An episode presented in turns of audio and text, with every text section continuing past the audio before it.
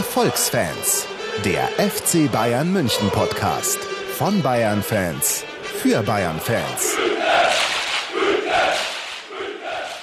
Servus, Griesti und Hallo hier aus äh, hoffentlich Deutschland, Deutschlands kältestem äh, Podcasting-Studio, weil wir sitzen hier zum Glück im Keller.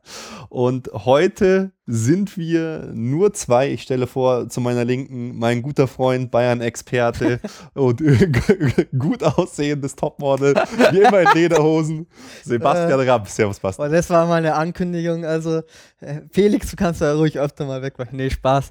Servus an alle. Hallo, freut mich hier zu sein. Und ja, kühler Keller ist echt bei den Temperaturen und sehr angenehm. Natürlich auch meine Wenigkeit, Me, Myself und I. Ruben Schulze Fröhlich.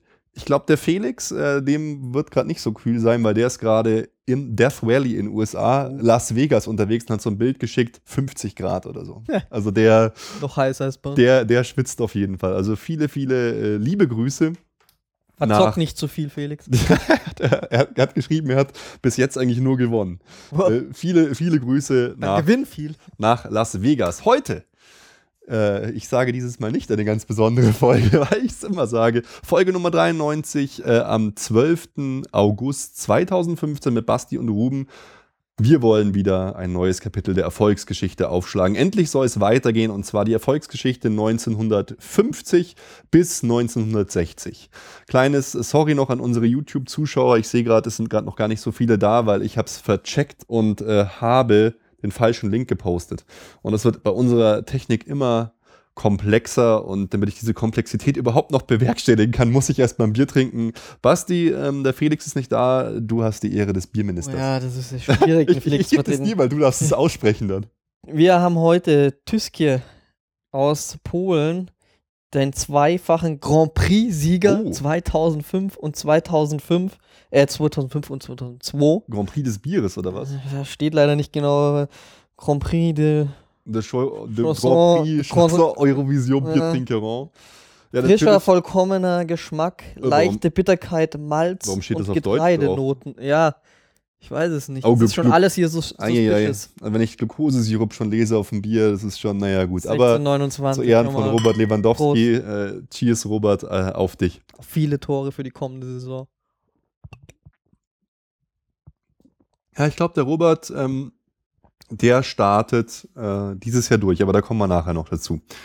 First things first. Äh, einmal wollten wir uns bedanken bei unserem Hörer, ich glaube Alex heißt er, der hat ein Bild vom Strand im Erfolgsfans-T-Shirt geschickt. Ja, schön. Daumen nach oben, äh, so, so, gehört sich das sehr, sehr schön. Und wir wurden aufmerksam gemacht äh, auf eine neue Sache, die es da geben wird, nämlich einen Fanverein Bayern München. Der Matthias Schmidt hat mir geschrieben, ich zitiere ihn einfach mal, ich habe den Plan, mit den Fans des FC Bayern einen Fußballverein, Fanverein zu gründen.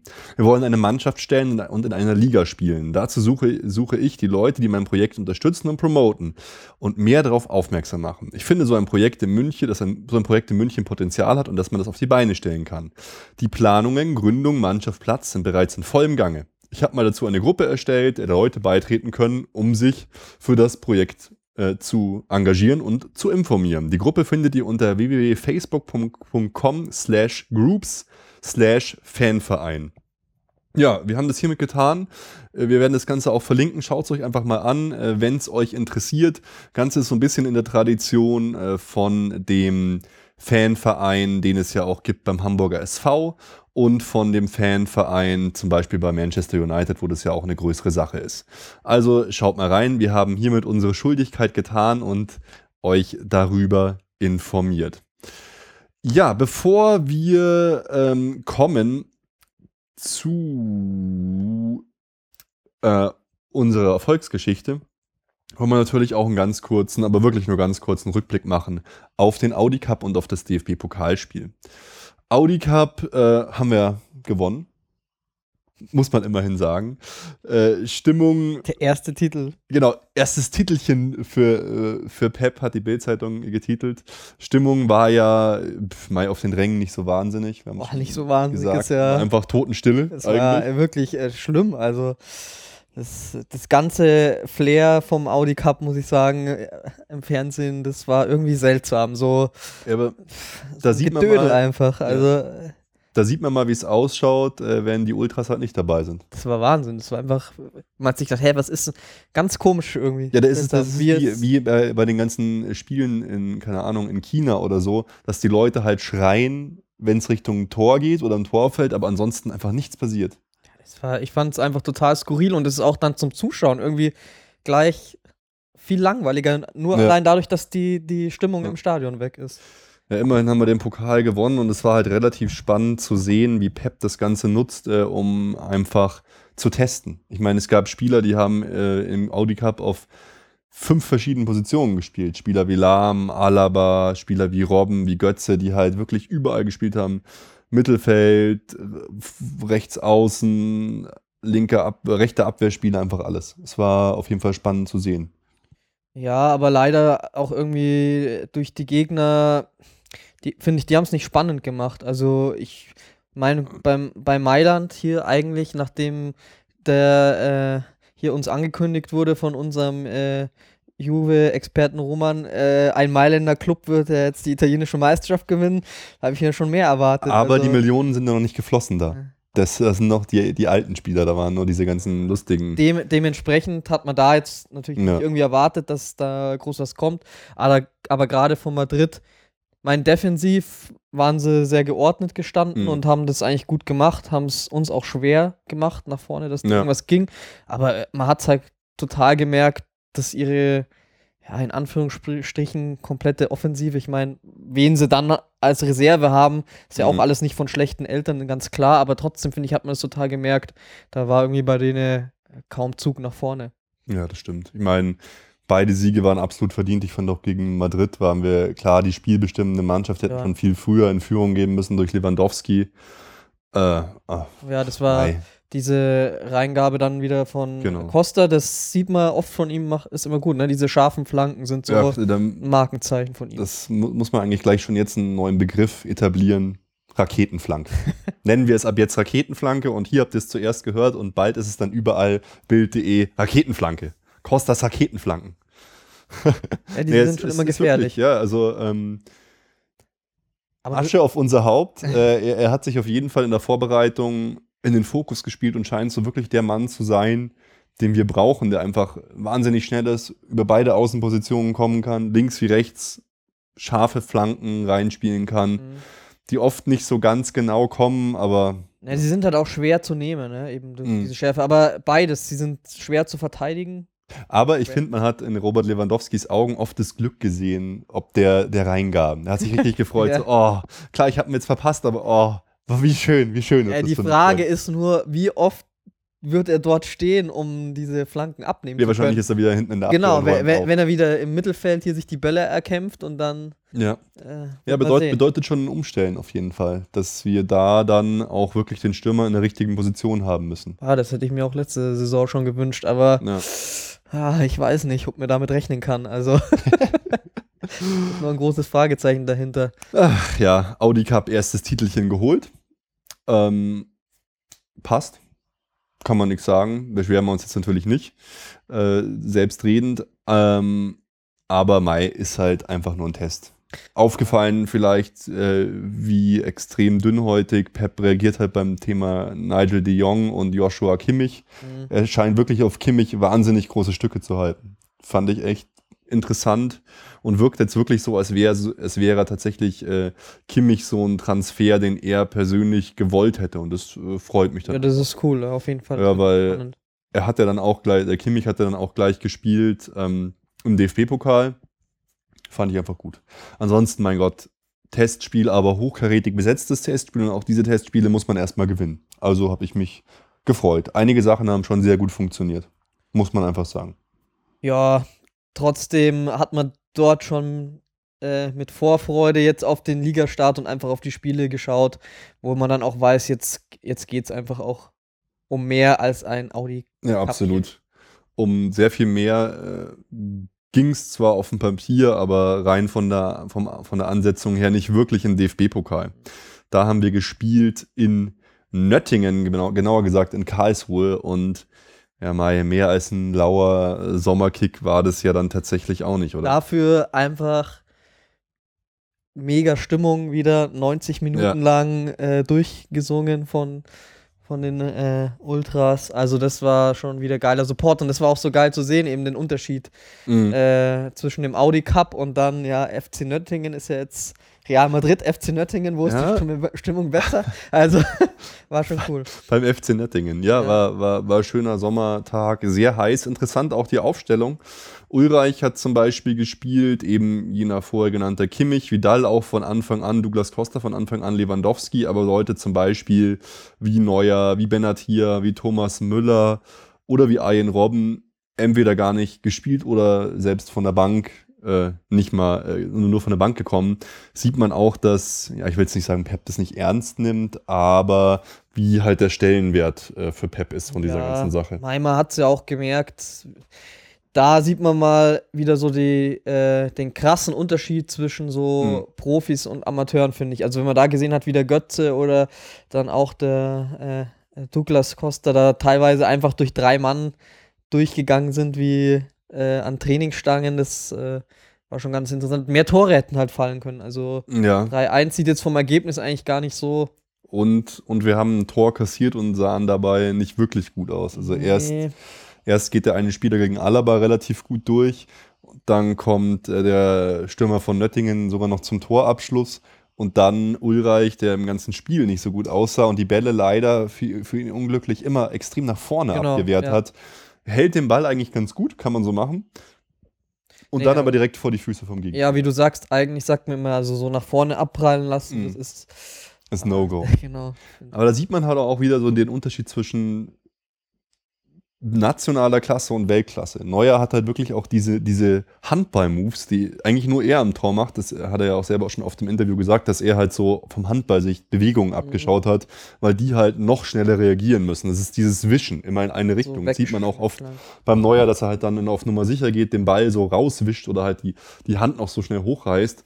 Und sowas passiert halt einem Manuel Neuer tatsächlich Ich meine, es ist jetzt natürlich hart Ja. nach den wenigen Spielen über ein Unrecht das zu sagen, aber wenn man diese Ja. Szenen gesehen hat, dann könnte man auch sagen, ja, vielleicht, dass äh, man ihn nicht als Verein um jeden Preis dann halten will, auch als VfB Stuttgart, wenn man sowas sieht. Ja, der war, der war dann nicht mal Stammspieler. Also das VfB ist, Stuttgart. also da könnte man da schon Verständnis dafür ja, da hätte ich, da hätte ich lieber wieder irgendeinen jungen Torwart von uns genommen. Aber Mai. Wurscht. Ansonsten zum Spiel, Mai, äh, Vidal hat sein erstes Pflichtspieltor gemacht, Elfmeter, und Hand, auch- Elfmeter. auch ist er wieder seinem Ruf gerecht geworden, wo wir schon gesagt haben, das letzte Mal stimmt ja gar nicht. Ja. Einfach wieder mega gerätsche gelbe Karte Ja, so- abgeholt. sofort also abgeholt. und so klassisch irgendwie, dass ich auch schon wieder gedacht habe, als ich es gesehen habe, oh, das ist schon übel. Also gerade auch, weißt in so einem Spiel eigentlich, wo du sagst, du Ja. dominierst das eh, ja, er gibt halt dann doch immer sein, die, die 100 Prozent, ne?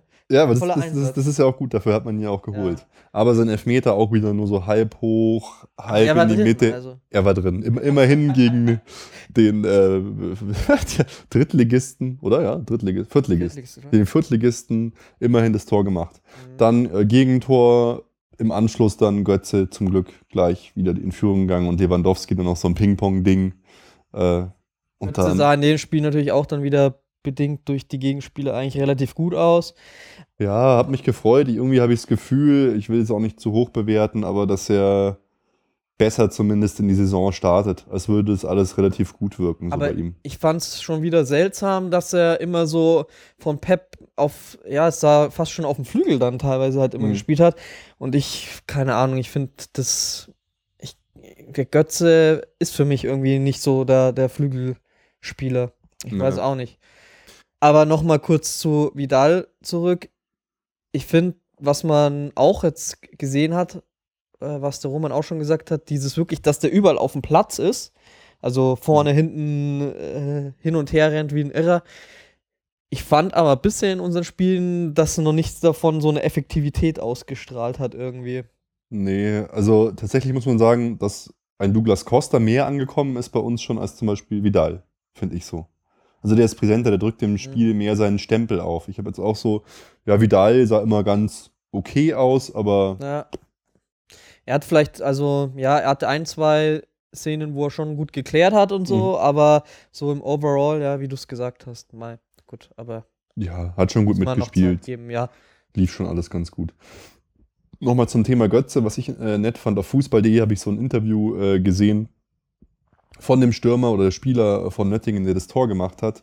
Und äh, der hat erzählt, wie schön es war, gegen Bayern zu spielen und wie nett äh, gerade auch Mario Götze war, weil äh, der ein verletzter äh, Spielkamerad von ihm, ein Mannschaftskamerad, der war riesen Mario Götze-Fan und hat sich einen Tag vorm Spiel verletzt. Und dann hat er auf, im Spiel gesagt, kannst du zu dem hingehen und mit dem kurz reden. Der ist so traurig, dass er nicht spielen konnte. Und dann ist anscheinend Mario Götze zu ihm hingegangen, hat sich mit ihm unterhalten, hat ihm sein Trikot geschenkt und ja. so weiter und so fort. Fand ich dann einfach sehr nett und sehr sympathisch. Auf jeden Fall. Äh, und dass man da so ein bisschen das Bild der arroganten Profis und so widerlegen kann, sowas freut mich dann einfach immer wieder so. Weil das einfach gehört sich so und finde ich auch einfach gut. Ja, auf jeden Fall. Jetzt sind wir eine Runde weiter.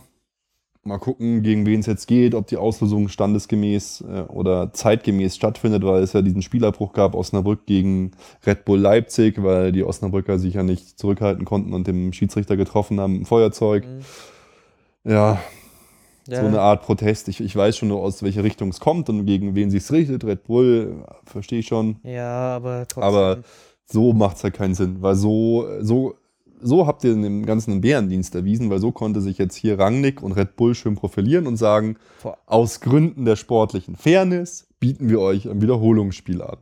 Reinste PR. Und natürlich ist es generell nicht gut, wenn man einfach sowas macht. Ja, und es ist generell nicht gut und es ist noch zweimal dumm, wenn man führt. Also äh, ist ja nicht so, dass man. Unglaublich. Man hätte ja gewinnen können. Also, das ist. Ja. Also, wie gesagt, generell äh, macht man es eh nicht. Es ist scheiß so Sachen aufs Spielfeld zu werfen. Da ist es gleich doppelt dumm, wie du sagst, so ein Bärendienst und ja, mit diesen jetzt ja, aus Fairnessgründen, genau wie du gesagt hast. Wie schadet man dem Verein am meisten, indem man einfach rauswirft auf, aus dem DFB-Pokal? Wo er wahrscheinlich äh, wirtschaftlich mit ein paar Runden mehr geplant hat. Also von dem her. Einfach schade. Ja, so. Ja, ähm, richtig geht die Saison ja erst nächsten Freitag oder diesen Freitag los, würde ich sagen. Da brauchen wir jetzt auch nicht mehr über diese Runde DFB-Pokal zu reden. Klar, muss man ernst nehmen. Das Spiel hat die Mannschaft auch getan, haben wir auch getan, aber die ausführlichen Spieler- und Spieldiskussionen gibt es dann erst ab dem ersten Bundesligaspieltag. Trotzdem müssen wir jetzt noch zu einer kleinen Diskussion kommen, weil was ich letztes, letztes, letzte Woche.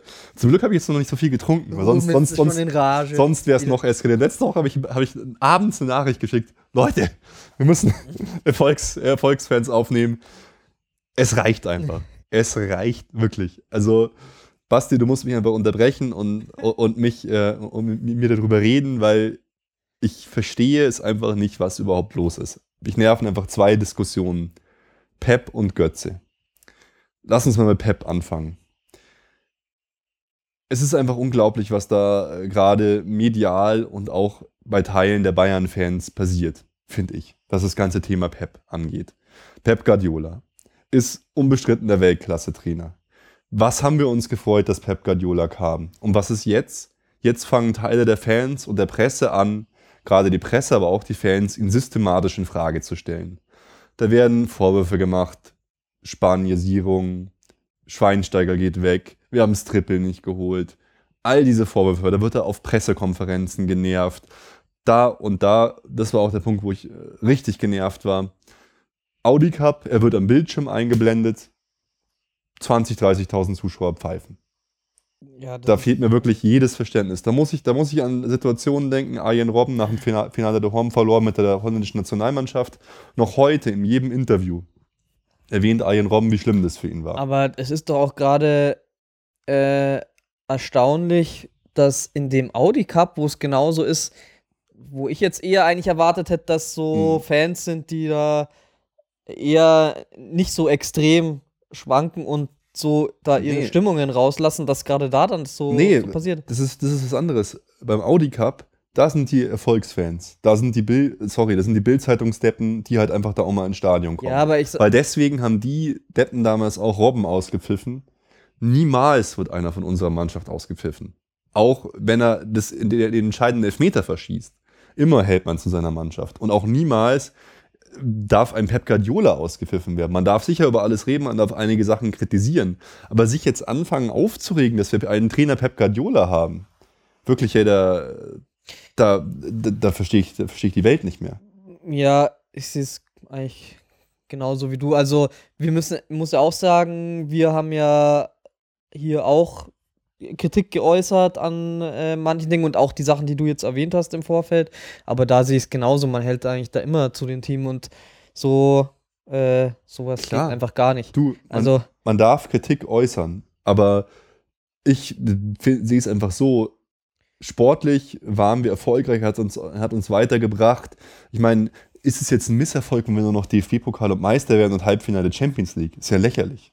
Ist ja lächerlich. Ich meine, wir können jetzt ja nicht, um, um, um was geht's denn hier? Ich meine, Ja. wir können froh sein, dass Pep Guardiola da ist. Momentan habe ich das Gefühl, tun wir alles, dass er nächste Saison nicht mehr unser Trainer ist.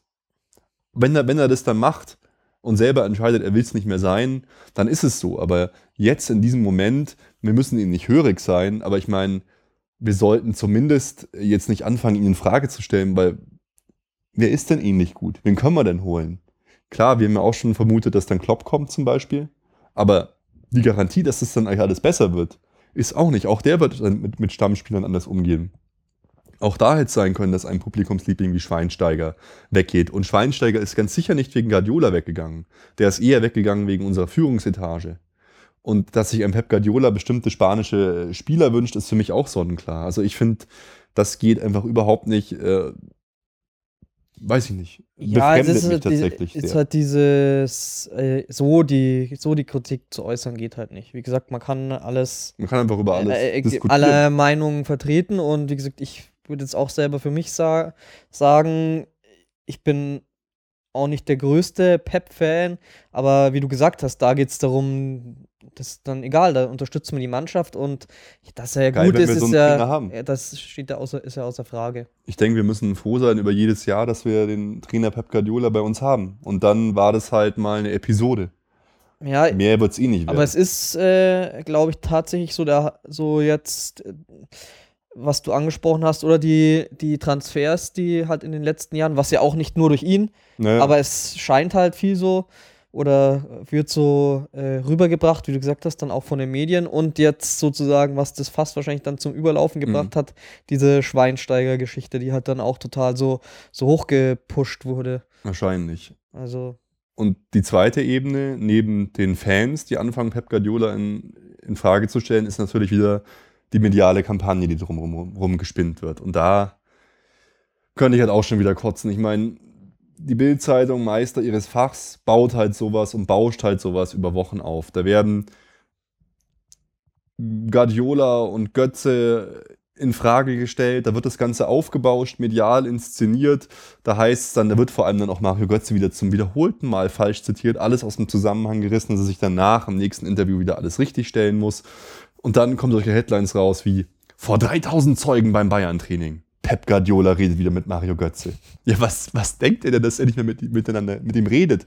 Das ist so, ja, ich laufe einfach an ihm vorbei und sag einfach überhaupt nichts zu ihm. Ja, so ein Schmarrn, natürlich redet der mit dem. Und dann, das zeigt natürlich Sommerloch und alles, aber so ein lächerlicher Schmarrn hier, Pep Guardiola redet wieder mit Mario Götze. Ja, ich meine, dass das jetzt in den Medien so ist, da braucht man nicht aufregen, das ist ja immer so. Das Schlimme ist halt, dass das sich so überträgt und dass Naja, sowas genau. passieren kann, dass Das- halt das sich, meine ich ja. dass sich so, dass sowas Leute- passieren kann wie dieses Auspfeifen, weißt Ja, die Leute, die die Bildzeitung halt lesen und für bare Münze nehmen, die gehen dann in Audi Cup und pfeifen ihn dann aus. Und dann kommt halt Alfred Draxler, hier Chefredakteur Sport, an und schreibt, ist Guardiola wirklich eine lahme Ente? Fragezeichen. Lame Duck. Und dann geht das immer so weiter, die Kampagne. Da wird immer schon fleißig gesägt am Thron vom äh, Pep Guardiola, weil nichts wäre natürlich eine schönere Geschichte.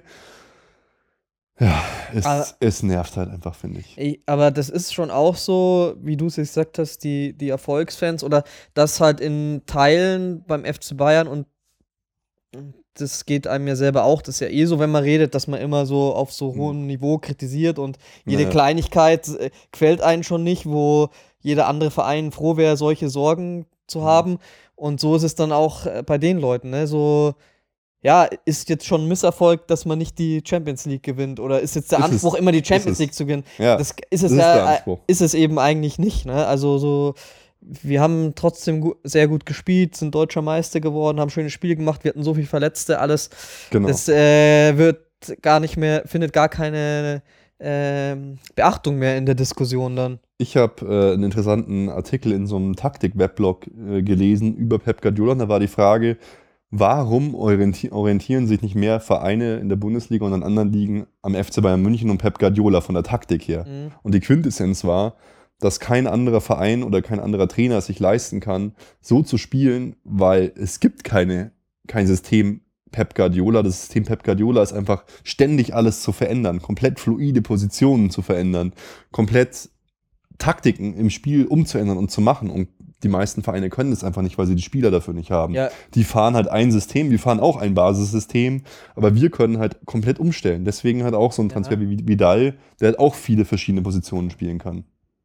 So ist es, aber das ist ja auch genau der Punkt, was, also ich zumindest teilweise dann auch ni eben nicht so gut fand, dass man halt gemerkt hat, er hat diese Philosophie und du brauchst, so wie du es jetzt gesagt hast, andere Vereine können das gar nicht. Mhm. Und selbst beim FC Bayern merkt man halt manchmal, dass das auch, ja, selbst mit der Top-Besetzung bei uns hat man manchmal den Eindruck gehabt, ja, das lässt sich nicht so einfach umsetzen. Also, Aber es ist dann ja auch so, dass er, wenn es ihn einfach umsetzen lässt, im Spiel dann noch meistens korrigiert und die Taktik eben im Spiel on the fly umsetzt. Ich meine, weißt du, dann, dann geht es auch, das sind diese sub subtilen ähm, Diskussionen dann auch. Weißt du, der Moderator. Früher war es so, oh, schauen Sie sich an, wie leidenschaftlich Pep an der Seitenlinie coacht. Der rennt auf und ab, der diskutiert, der gestikuliert, der stimmt seine Spieler ein. Selbst im Spiel noch taktische Anweisungen. Heute, eineinhalb Jahre später, verstehen die Spieler überhaupt, was er da sagt? Schaut mal, wie aufgeregt der rumhüpft. Das ist doch ein Chaos, da kann doch kein Spieler mehr durchblicken. Weißt du, und so schaffst du es halt in der gesamten Fanschicht, Bevölkerung und so, eine gewisse Stimmung einfach kippen zu lassen. Und das finde ich einfach sehr traurig, weil es kann sein, dass wir dadurch mitbedingt einen genialen Trainer verlieren. Weißt du, so, er, bei, bei Barcelona war es auch schon so, die Medien haben mir nicht gefallen. Ich denke mir manchmal so, schau dir diesen Weltmann Pep Guardiola an. Geil gekleidet, er liest Literatur vor, er engagiert sich für Politik, er ist auf jeden Fall ein cleveres Kerlchen und so. Und dann ist er so in so einer Pressekonferenz, muss sich jedes Mal von den ganzen Trotteln da die gleichen Fragen anhören, muss sich kritisieren lassen und merkt so, wie so langsam die Stimmung kippt gegen ihn. Mh. Das finde ich einfach traurig, dass wir da ähm, nicht mehr Vertrauen, nicht mehr Zeit und er hat ja den, nicht den sportlichen Misserfolg, sondern er hat den sportlichen Erfolg, dass wir da nicht gnädiger sind. Presse und Fans. traurig ist es auf jeden Fall. Mich nervt es einfach. ich Und sagen. ich habe es ja schon gesagt, mich hat selbst schon genervt, äh, als wir damals gegen Barcelona gespielt haben, Mhm. dass sich der Pep nicht so eindeutiger irgendwie, ja, offensichtlicher noch positioniert hat oder Mhm. so. Und umso mehr, genauso geht es mir halt jetzt. Es, es geht auch gar nicht, äh, dass sich die Fans dann gegen, den, gegen das Team oder gegen den Trainer da positionieren. Man muss, das ist einfach, man muss da halt zusammenhalten. Und ich finde, man merkt leider, Basti, dass, dass es ihm an die, an die Nerven geht, weil so sowas wie Nigel de Jong so anmachen, ich glaube, das wäre vorher nicht so seine Art gewesen. Also er wirkt dünnhäutiger, finde ich. Ja, Oder? Ja, Ich, ja, ich weiß. Ich, es ich nicht. weiß es nicht. Doch, auf jeden Fall auch, auch die Fragen von den Journalisten. Wobei ich da immer mir auch denke, aber wahrscheinlich ist es zu einfach gesagt, ja, damit, das, auch das muss er eigentlich abkönnen, weil das doch auch so Ja. äh, eigentlich Usus ist. Und gerade beim FC Bayern oder bei großen Mannschaften, in anderen Ländern ist es ja teilweise noch eigentlich viel noch krasser sogar als bei uns. Ja, eben, eigentlich, du gewinnst fünf oder sechs Spiele in Folge mit mega Spielen und dann Mhm. passiert einmal ein Fehler und alles, was Gutes passiert ist, interessiert keinen und dann wird gesagt, ja, ist, äh, funktioniert ihr System überhaupt noch? Oder irgendwie oder so Fragen, ne? Wahrscheinlich ist die deutsche Presse da sogar noch human. Und also human. Man muss halt damit also, umgehen können, aber man redet sich halt so auch streng. leicht als Außenstehender. Wahrscheinlich ist es tatsächlich so, genau wie du sagst, er ist ja eigentlich ein Mann von Welt und mh. Man merkt auch, er ist ja, er weiß, was er kann und er ist überzeugt von seinem System, dann könnte man auch sagen, ja, eigentlich müsste es ihn nicht interessieren, Mh. was die Presse sagt, aber man kann sich da auch nicht komplett davon abschotten. Und klar, das ist, wie du sagst, mit dem, beim Robben merkt man ja auch, ich meine, der weiß ja auch, ja, komm, ich habe die Tore geschossen, ich habe Bayern mit den Mhm. Champions League-Titel geholt. Trotzdem geht es denen nahe, wenn die dann so kritisiert werden und sowas passiert. Na klar, das ist wahrscheinlich ein wahnsinniges Gefühl. Ich meine, es ist ja wie wenn deine eigene Familie dich auspfeift. So, Ja. also sehr, sehr schwierig. Und das gleiche halt die ganze Diskussion um Götze, wie das alles aufgebauscht wird, wie, wie systematisch daran gearbeitet wird von der Presse her, dass er halt schlecht ist, nicht mehr bei uns spielt, etc. Götze bei Bayern nicht mehr glücklich und so weiter und so fort. Ähm, Gaiola redet nicht mehr mit Götze, Götze, Götze, Götze. Er wird immer falsch zitiert, erinnere dich an die Sushi-Sache. War nur so eine Kleinigkeit. Aber jetzt auch wieder. Völlig aus dem Zusammenhang gerissen, dass er sich nicht mehr wohlfühlt und so und wechseln will. Lauter solche Sachen. Und gerade beim Thema Götze sehe ich es halt so, komm, lass den, lass den Burschen noch ein Jahr. Weil ich habe irgendwie das Gefühl, dass dieses Jahr einige Leute, die jetzt zwei, drei Jahre bei uns sind, irgendwie durchstarten. Weil Lewandowski, glaube ich, der wird noch mehr abgehen jetzt. Irgendwie, der, der, der ist weiter, der ist fröhlicher, der ist mehr drin bei uns. Bei äh, Götze hoffe ich und glaube ich es auch, dass da mehr los sein wird, wenn mal alle fit sind und auch die Leute, mit denen, denen er gut spielen kann, wie Alaba, Thiago, vielleicht auch Costa und solche Leute mitspielen, vielleicht funktioniert dann noch, noch mehr. Irgendwie hoffe ich mir davon einigen, auch vielleicht Benatia, jetzt nochmal so einen richtigen Durchbruch. Ja, aber da muss man jetzt auch ehrlicherweise sagen, auch wir hier haben eigentlich fast die komplette Saison durch das Thema gehabt mit Götze und gesagt, ja, oh, am Anfang ging es so hoch. ein ja. und also er hat hier runter. auch bei uns ziemlich viel äh, Kritik einstecken müssen und auch äh, ja, als damals das äh, nach dem Porto-Spiel erinnere ich mich, als es dann die ja. ganze Sache, was ja jetzt eigentlich auch gar kein Thema mehr ist, mit dem Ärzte Streit mhm. und so weiter und mit Pep, da war auch, also der war schon bei uns auch die Kritik da. Selbst bei dem Ganzen. da, ja. Also ein, eine Sache, ähm, nochmal zurück zu Pep Guardiola, die ich halt ein bisschen für schwierig halte, ist einfach, dass weder der Verein noch der Trainer und alle das hingekriegt haben, dass man einfach Klarheit in der vertraglichen Situation mit Pep Guardiola findet. Weil solange es nicht sicher ist, dass er geht oder dass er bleibt, und ich glaube, je länger es nicht sicher ist, dass er bleibt, desto eher, desto größer ist die Chance, dass er geht. Weil, wenn er bleiben würde, würde man das so schnell wie möglich verkünden, damit einfach mhm. Ruhe in der Bude ist. Das ja, ist halt so ein bisschen ein Problem, glaube ich. Weil, weil, weil dann kann, wenn du einfach sagen wirst, okay, Pep Guardiola hat einen Zweijahresvertrag nochmal unterschrieben, dann wäre erstmal Ruhe im Karton. Aber so werden halt die ganzen Kritiker und diese ganzen Sachen immer weiter genährt und das Feuerchen wird am Köcheln gehalten, geht da woanders hin. Jetzt muss man sagen, hier Trainer von Man City hat jetzt einen Vertrag verlängert. Was ich schon mal komisch fand, weil die Gerüchte gingen ja alle dahin, dass er zu Man City geht, zu Trixie, seinem alten äh, Kumpan und so. Ich glaube nach wie vor irgendwie, dass er uns verlassen wird nach der Saison, dass Klopp unser Trainer wird. Aber trotzdem, da könnte man einfach als Verein Klarheit schaffen. Ja, also zwei Sachen. Erstens, also ich hatte eigentlich schon immer den Eindruck, dass er eh nicht auf noch eine Verlängerung oder eine Verlängerung aus ist, auch bevor jetzt diese ganzen Sachen passiert mhm. sind. Also würdest, glaubst du, dass das jetzt nochmal da mit reingespielt hat für ihn? So, also dass da überhaupt noch, weißt so die Option für ihn da gewesen wäre. Ja, wie, wie ich sag, je länger keine Verlängerung bekannt gegeben wird, desto eher geht er weg und deswegen sagt man es und man ja, sagt einfach nicht so früh, dass er geht, um den Druck aus, der, aus dem Ding nicht ja, aber was, Also geht er äh, weg, weil der Verein, weil das scheint mir jetzt ziemlich unplausibel, weil da hat man ja doch den Eindruck gehabt, dass da gerade ein Rummenige mhm. ja schon eine große Begeisterung für den Trainer ja. da ist. Und jetzt verkünden sie es nicht, also dass es schon auch vorher halt von ihm praktisch ausgeht, dass es keine Ja, na, natürlich, ich gebe dir recht, es ist nicht der hauptausschlaggebende Punkt mit Sicherheit. Aber äh, es trägt, glaube ich, schon dazu bei. Also ich denke, der, der Mensch Pep Guardiola will sich in München wohlfühlen mit seiner Familie, will, dass alles passt. Er will nicht so Verhältnisse wie in Spanien. Er will da in Ruhe seine Idee vom, vom Fußball vermitteln. Was sein könnte, dass er halt wirklich sagt, ich ich will hier mit dem Knall gehen, ich will versuchen, nochmal die Champions League zu gewinnen und vorher gehe ich vielleicht auch nicht. Das weiß ich nicht, aber ja, es ist sicher nicht der aus, ausschlaggebende Punkt. Der ausschlaggebende Punkt ist immer Geld und die Verlockung auf irgendwas. Ist ja klar. Und wenn dann Man City wirklich herkommt und sagt, wir geben dir 25 Millionen Gehalt im Jahr, natürlich wird er dann gehen. Wie immer im Leben. Geld regiert die Welt. Wie zu 99 Prozent aller Fälle.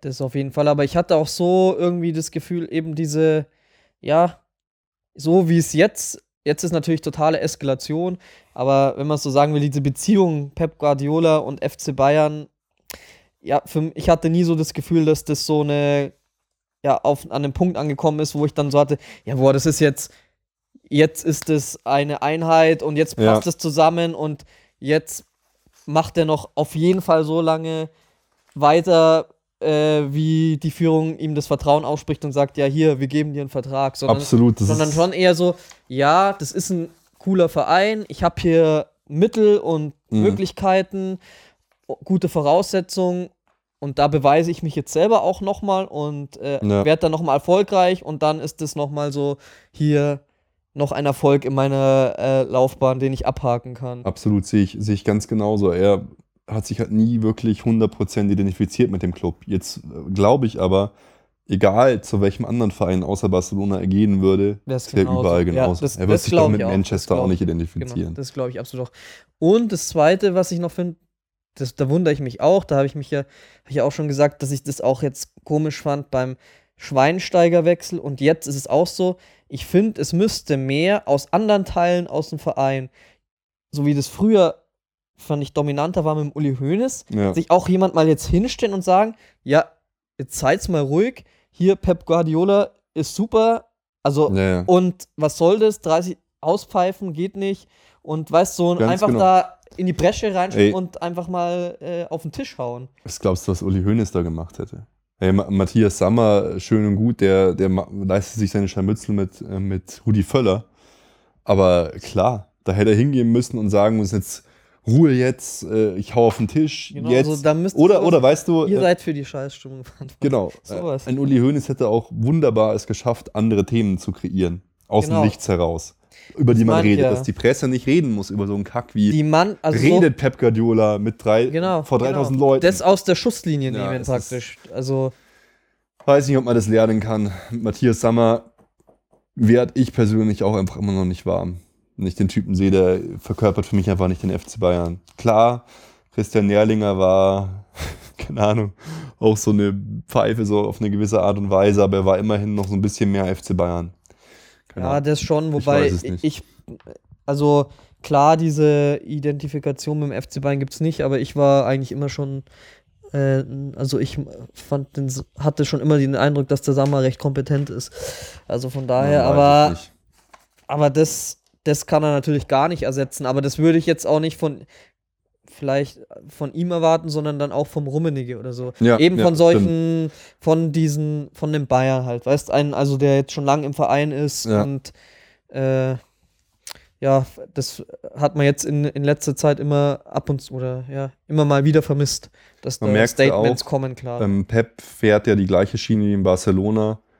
Er gibt nur nach dem Spiel und auf Pressekonferenzen Interviews. Ist ja niemand, der irgendeiner Zeitung, irgendeiner Fernsehstation, irgendjemandem ein Interview gibt.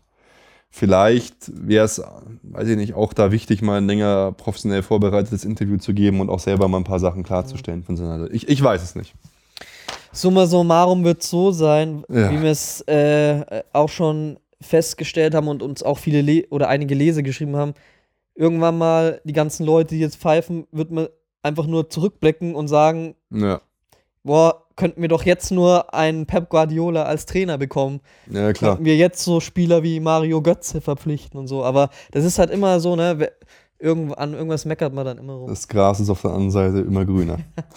Basti, lass uns die Jetztzeit verlassen und lass uns zurückfliegen. Wurde schon wieder Jahr Zeit. 1950. Jetzt haben wir es doch nochmal geschafft, 40 Minuten vorzulabern, obwohl es eigentlich heute nur über die Erfolgsgeschichte gehen sollte. Aber das musste sein. Leute, einige Folgen haben wir die Erfolgsgeschichte jetzt nicht gemacht, aber jetzt ist es wieder an der Zeit. Das Projekt Erfolgsgeschichte soll einfach weitergehen und wir wollen euch weiter in Dekaden durch die glorreiche und bewegte Geschichte des FC Bayern führen. Felix ist ja heute nicht da, deswegen machen das Basti und ich, und ich hoffe, ich kann noch sprechen, nach dieser, dieser Odyssee. Und ich fange aber einfach mal an. Wir schreiben das Jahr 1950. Deutschland und Bayern und München befindet sich noch in den Nachwehen des Zweiten Weltkrieges. Unser Präsident ist wieder Kurt Landauer, unser Trainer Alf Riemke. Und ich zitiere hier die Chronik im Frühjahr 1950, also im Jubiläumsjahr, trat die Torhüter-Kalamität in verstärktem Ausmaße in die Erscheinung und beeinflusste unseren Tabellenplatz so, dass wir erst mit dem wirklichen Einsatz und Elan durchgeführten Spiel gegen FFV in München aufatmen konnten. Die Chronik. Also, man war bis zu diesem Spieltag wirklich dem Abstieg sehr, sehr nah. Der Sturm tatsächlich war nicht verantwortlich, denn wir waren an der vierten Stelle der meistgeschossenen Tore der Südoberliga-Vereine, aber hinsichtlich der Gegentore an der 15. Stelle, was äh, dazu führt, dass wir oder was aussagt, dass wir ein großes Torhüterproblem haben. Am Trainer konnte es nicht liegen, so sagt man damals. Er hatte die Mannschaft im Vorjahr bis zur Teilnahme an der deutschen Meisterschaft geführt. Und noch schlimmer, im März, nach sieben Jahren und 16 Spielen gelingt den Löwen der erste Sieg im Derby gegen den FC Bayern mit 3 zu 2. Man reagiert prompt und im Sommer wird David äh, Davison als Übungsleiter verpflichtet und er ist der erste Engländer eines süddeutschen Clubs in der Nachkriegszeit. Wir erinnern uns, wir hatten schon öfter mal wie Taylor englische, englische Trainer und wir erinnern uns auch, schon damals gab es beim allerersten englischen Trainer eine Mitgliederversammlung, weil die Bedenken waren, oh, oh, die Engländer, die saufen so viel, die fallen hier vielleicht negativ auf. Und was passiert? David Davison muss infolge einer Schlägerei in einem Wirtshaus sowie mangelnde Erfolge den Verein wieder verlassen. Man stellt sich das heute vor. Pep Guardiola wird entlassen, weil er im Katalonien-Shirt wild randalierend im Hofbräuhaus äh, um sich prügelt. Naja. Herbert Bertel Moll wird äh, Spielertrainer als Nachfolger und übernimmt dann oder übergibt kurz danach an Alf äh, Riemke das Amt. Er ist, es ist bereits sein dritter Feuerwehreinsatz nach 1947, 48 für Pöttinger und 48, 49 für Dietl. Was ein bisschen problematisch ist für den FC Bayern, auch äh, mit dem im finanziellen her, ist, dass nur noch 17.000 Zuschauer nur noch in Anführungsstrichen pro Spiel kommen. Und wir haben mit Jakob Streitel nur einen einzigen Nationalspieler im Dress der Bayern. 1949-50 wird der FC Bayern nur 13. Drei Punkte vom Abstieg entfernt und, oh oh, unsere schwache Abwehr fängt 70 Gegentreffer in 30 Spielen. Die Löwen werden 9. Die Abendzeitung titelt daraufhin Münchner Fußballkrise. Der Stand zum 50. Jubiläum, so sagt es die Chronik und so werde ich es euch verkünden. 100 1433 Mitglieder, 1080 Senioren, 131 Jugendliche, 222 Schüler. Eine Ligamannschaft, fünf Altmannschaften, fünf Altherrenmannschaften, eine Jungmann, sieben Jugend- und zehn Schülermannschaften. Ich zitiere. 50 Jahre Geschichte des FC Bayern München sind in gedrängter Kürze zusammengefasst worden. Diese langen Jahre waren reich an Erfolgen, aber auch ebenso reich an Enttäuschungen. Mehr als einmal war der Club nahe daran, seine Existenz zu verlieren. Aber dank der hingebenden Arbeit, der Tatkraft und des Einsatzwillens seiner leitenden Männer, dank einer stets opferbereiten Mitgliedschaft und deren Treue zum angestammten Verein und vor allem dank der unermüdlichen Schaffensfreude vor allem seiner aktiven Spieler hat der, hat der Club allen Stürmen seiner Zeit getrotzt. Geeint und geschlossen steht der FC Bayern heute an seinem 50. Wiegenfeste da. Geachtet von der Münchner Sportgemeinde, ebenso wie von den übrigen Vereinen im Süddeutschen und Deutschen Fußballbund. Von ganz bescheidenen Anfängen herauf hat der Club diese Stellung mit eigener Kraft errungen. Jener Bayerngeist, der bereits seine Gründung beseelte, hat sich besonders in den Stunden der Not immer durchgesetzt. Die Bilanz 1949-50 30 Spiele, 11 gewonnen, 3 unentschieden, 16 verloren, 56 zu 70 Tore. Höchster Sieg 4 zu 1 gegen Jan Regensburg, höchste Niederlage 6 zu 1 gegen Spielvereinigung Fürth. Zur Geschichte nochmal, äh, damit wir das Ganze in Kontext bringen. Zum ersten Mal oder ein Jahr nach der Gründung der Bundesrepublik Deutschland werden offizielle diplomatische Beziehungen äh, aufgenommen zu Frankreich. Der Pro-Kopf-Verbrauch im Jahr an Bier der Deutschen liegt bei 36 Litern und bei der Landtagswahl muss die CSU eine verheerende Niederlage hinnehmen. Nur 27 Prozent stimmen, 17,9 Prozent Bayernpartei, 27,4 Prozent Stimmen der SPD. Und weitermacht, äh, würde ich sagen, der Basti, Basti, willst du äh, hier das ja. nehmen oder weißt du, was ist nee, da? Ja, übernehme ich gleich, aber ähm, Oh, du hast noch, noch was. Genau, noch zum äh, Alvin Alf äh, Riemke hm. haben wir noch eine, eine, Kleinigkeit rausgesucht. Und zwar ähm, äh, ist der gute Herr geboren am 2. Februar 1910 und obwohl er ja dann ersetzt wurde durch den David Davidson, ähm, war sein Ruf beim FC Bayern eigentlich recht gut. Äh, nach seiner Abdankung als Trainer im Sommer 1952 schrieb die Vereinszeitung, es ist nicht so, dass Alf, weil die Mannschaft in ein Tief geriet, nichts mehr galt. Im Gegenteil, Riemke bat schon äh, zur Zeit der Mannschaftshochkonjunktur um seine Enthebung, oh. da ihm seine anderen Ämter und sein Geschäft zu viel abverlangten. Er hinterlässt den äh, neuen Herren ein gutes, aber etwas verstimmtes Instrument. Wir wollen es äh, wollen also mal abwarten, wie sie darauf spielen. Einige Wochen später konnte man lesen, Alf Riemke hat der Vorstandschaft ein ärztliches Zeugnis vorgelegt, äh, das keine andere Wahl mehr zuließ, als ihn zu entlasten. Trotzdem war Riemke später weiterhin im ähm, Trainerbereich tätig, zum Beispiel trainierte in der Folgezeit die bayerische Länderauswahlmannschaft. In den 70er Jahren gehörte er zum DFB-Spielausschuss ähm, und war Betreuer der deutschen Olympia-Auswahl bei den Spielen von München 1972. Oh. Ähm, nach dem Krieg betrieb er ein Sporthaus, zuerst in der Königstraße, dann in der Karolinenstraße 5 und 1947 übernahm er noch einmal für einige Monate den Trainerjob bei Fürth. Also das war so noch ein bisschen aus seiner Laufbahn und da haben wir so ein äh, nettes Logo von seiner so äh, von seinem ihre Sportausrüster, Sporthaus Riemke, so einem alten äh, äh, Lederfußball drauf, Nürnberg Karolinenstraße 5. Du musst dir noch die Telefonnummer. Äh, Ruf 25134. Ruf 25134. Ja, wo heute www.riemke.de stehen würde. Liked uns bei Facebook. genau, stimmt. Folgt uns auf Twitter. Ja. Ruf 21. So viel noch zu, zu, zu einer der ähm, wichtigen Persönlichkeiten aus der Zeit. Und dann mache ich weiter mit dem Jahr 1951.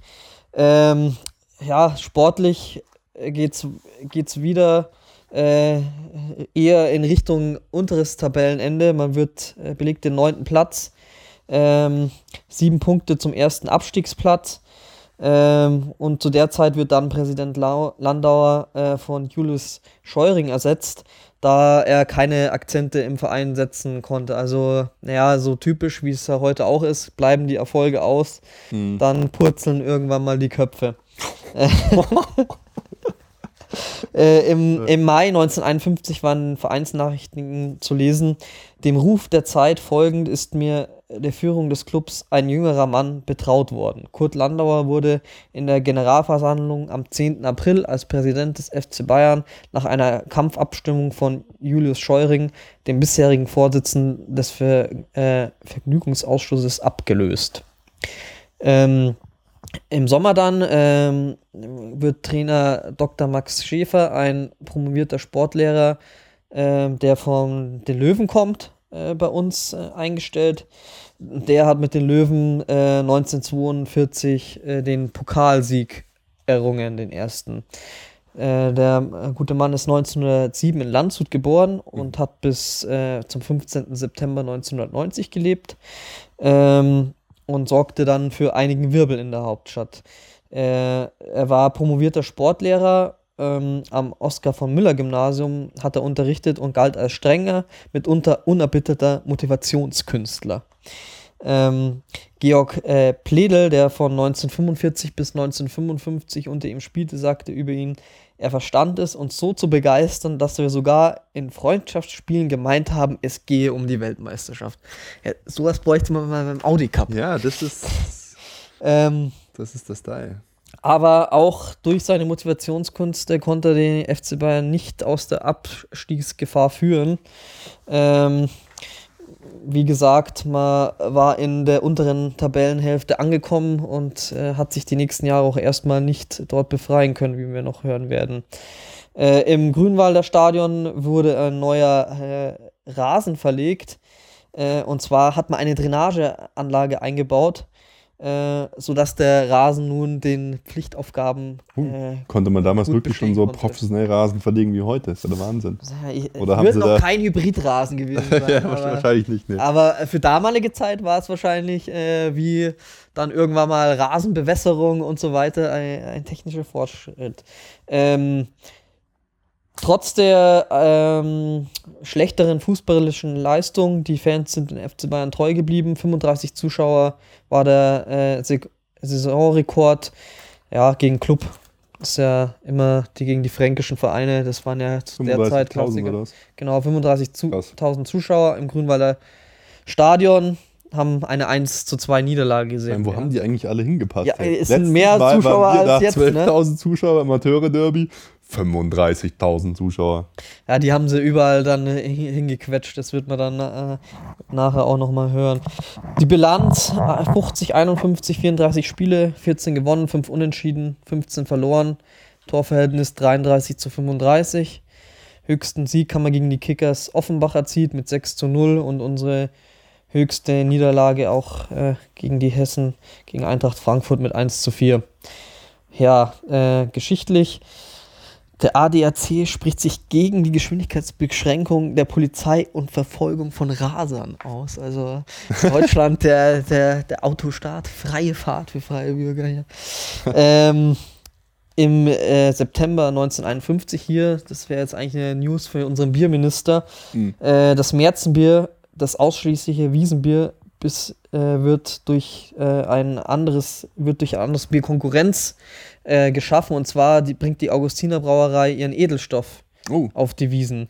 ich wusste nie, was Märzenbier ist, genau, weil ich habe hier auch mal so, ah, okay. Genau, also das ist ich das habe spezielle Bier fürs Oktoberfest. Du, ja, anscheinend. Oder zu der Zeit wurde anscheinend ausschließlich dieses Märzenbier Mhm. als Wiesenbier ausgeschenkt. Und Edelstoff war Augustiners Wiesenbier dann. Das wurde dann neu eingeführt 1951 und das höher vergorene, schlankere und süffige Getränk eroberte in haustypischer Abwandlung der jeweiligen Brauerien, Brauereien ein Wiesenzelt nach dem anderen.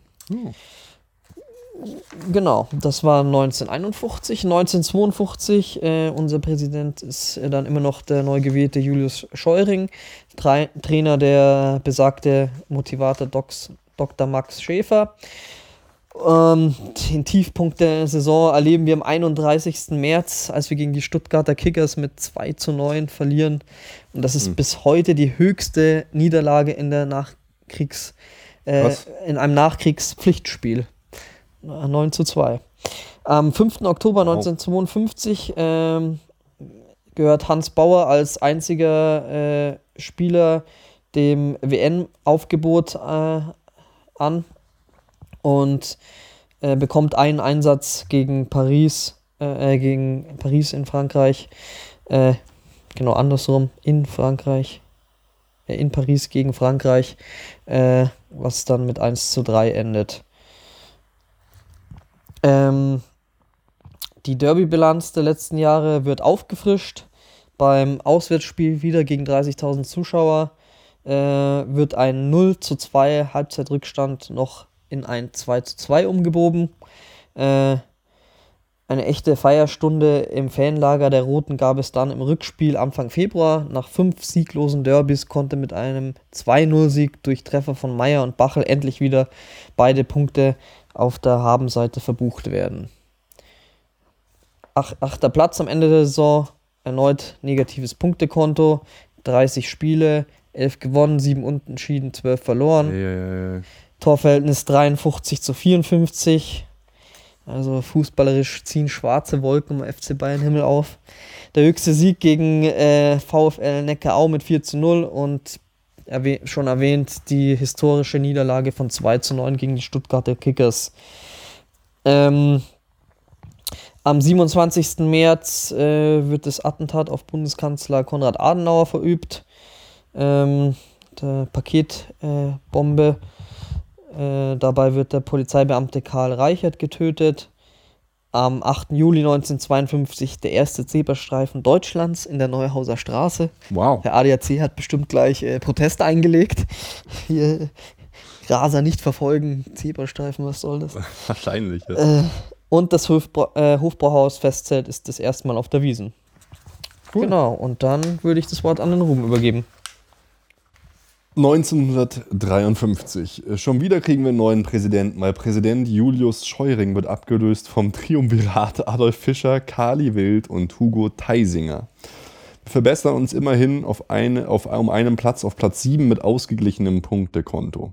Unser Trainer Dr. Max Schäfer musste aber ohne Stürmer Franz Bachel, er wechselt zum BC Augsburg, und Rudolf Scholz, er wechselt zu den Stuttgarter Kickers, gegen die wir also übel verloren haben, planen. Zu Bayern hingegen kam Gerd Schädlich von Holstein Kiel. Unser Abwehrorganisator Jakob Jackel Streitel zeigte ungewohnte Schwächen und bekam nur wenige Einsätze. Was jetzt äh, sehr blöd war für unseren Verein, 1860 steigt in die zweite Liga ab. Wie heute werden manche jubeln, doch äh, damals bedeutet, bedeutete das einen Verlust extrem lukrativer Einnahmen, weil im Derby im Schnitt 25.000 Leute ins Stadion kamen. Daher wurde auch dann der Verdacht geäußert, Bayern würde den Löwen in den Derbys Schützenhilfe leisten. Das letzte Spiel auch wurde dann äh, gepfiffen von einem Schiedsrichter aus Nürnberg, obwohl Nürnberg auch im Abstiegskampf war. Es ging nach 2 zu 0 Führung der Löwen unentschieden aus, ein ungerechtfertigter Platzverweis für die Löwen. Also alles so ein bisschen komisch. Ja, im Derby am 28. Dezember in der Oktober äh, Festzeit äh, gibt es hier ein Zitat aus einer, äh, aus einer Sportzeitschrift, da hat der FC Bayern 2-1 gewonnen. Der FC Bayern hätte gelinde gesagt mit fünf Toren Unterschied diese Partie gewinnen müssen. Ja. So erschreckend groß war seine Überlegenheit im Feld. Boah. Und da ja, da sieht man mal. Komisch, komisch, komisch. Trina Schäfer kehrt zurück zum TSV 1860 und Georg Bayerer wird neuer Trainer vom FC Bayern. Er ist ebenfalls Ex-Löwe und gehörte damals zum Beispiel zur Pokalsiegermannschaft von 1942. Unsere äh, Bilanz 52, 53, 30 Spiele, 12 gewonnen, 6 unentschieden, 12 verloren, immerhin mehr Tore geschossen als kassiert 59 zu 56. Höchster Sieg 4 zu 0 gegen Viktoria Aschaffenburg, höchste Niederlage 0 zu 4 gegen VfB Stuttgart. Geschichtlich einzuordnen. Verheiratete Frauen dürfen ein Bankkonto eröffnen und ganz besonders krass fand ich am 1. Mai äh, gab es einen Protestzug zum Thema freier Samstagnachmittag. Da ging es darum, äh, dass man am Samstag auch nach 14 Uhr geöffnet haben darf, zum Beispiel der C und A und das ist derart ausgeartet, dass es einen Wasserwerfereinsatz gab und einen Toten. Muss man sich heute mal vorstellen. Wahnsinn. Bundestagswahl damals, CDU, CSU erreichen 45 Prozent, Konrad Adenauer gewinnt quasi die SPD 29,8 Prozent mit Erich Ollenhauser, FDP 9 Prozent. Und ja, das war's. 1954, ihr wisst es ja mit Sicherheit, eine wichtige ein wichtiges Jahr im deutschen Fußball insgesamt. Unser Präsident waren wie vorher Adolf Fischer, Kali Wild und Hugo Theisinger. Unser Trainer äh, war wieder ein neuer Trainer, nämlich, nämlich Georg Knöpfle, der kam für Georg Geierer. Wiederum ein Platz im Mittelfeld für uns, nämlich neunter. Aber wir haben einen neuen Torwart geholt. Ähm, Karl Adam, Ex-Nationalspieler, kam vom TUS Neuendorf zu Bayern und erstmals hat vier Spielzeiten haben wir weniger als 50 Tore kassiert. Am 9. Mai 1954 hat dann der 15-fache Nationalspieler Jakob Jackel Streitel, Bayerns wichtigster Akteur der Nachkriegszeit, seine Karriere beendet.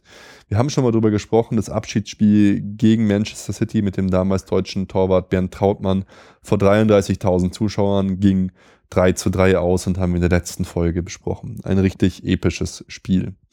Bei der WM 1954, die wir dann gewonnen haben in der Schweiz, kam lediglich Hans Bauer als einzig deutscher Spieler zum Einsatz. Zwei Einsätze allerdings nur.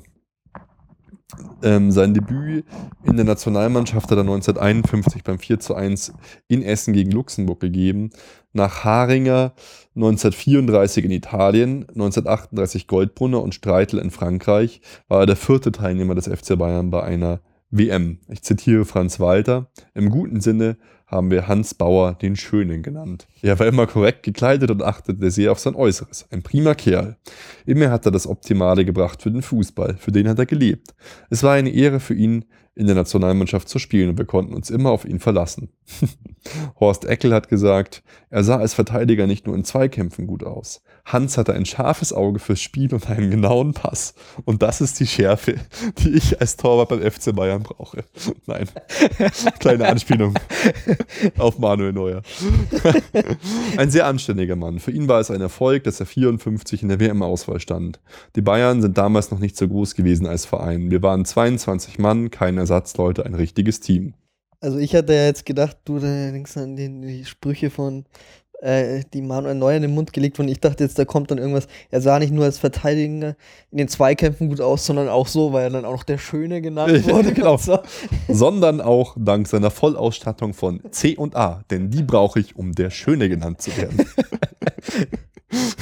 Den Blick fürs Spiel verschafft mir mein Partner Vielmann, der mich immer mit den top aktuellsten Brillen seiner Zeit ausstattet. Ja, Ruhm, du kannst, glaube ich, auch hier Pressesprecher für Manuel Neuer werden, oder? Lassen wir das.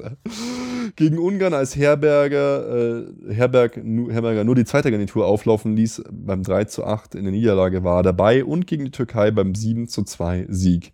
Der Titelgewinn, kann man so sagen, fand also ohne nennenswerte Unterstützung aus München statt.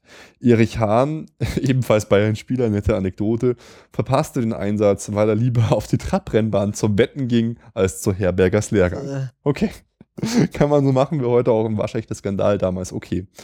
München hat allerdings den Helden von Bern dennoch einen begeisterten Empfang bereitet. Oberbürgermeister Wimmer freute sich besonders, dass mit Hans Bauer, ein Mitglied des FC Bayern, auch ein Münchner in der deutschen Expedition dabei war.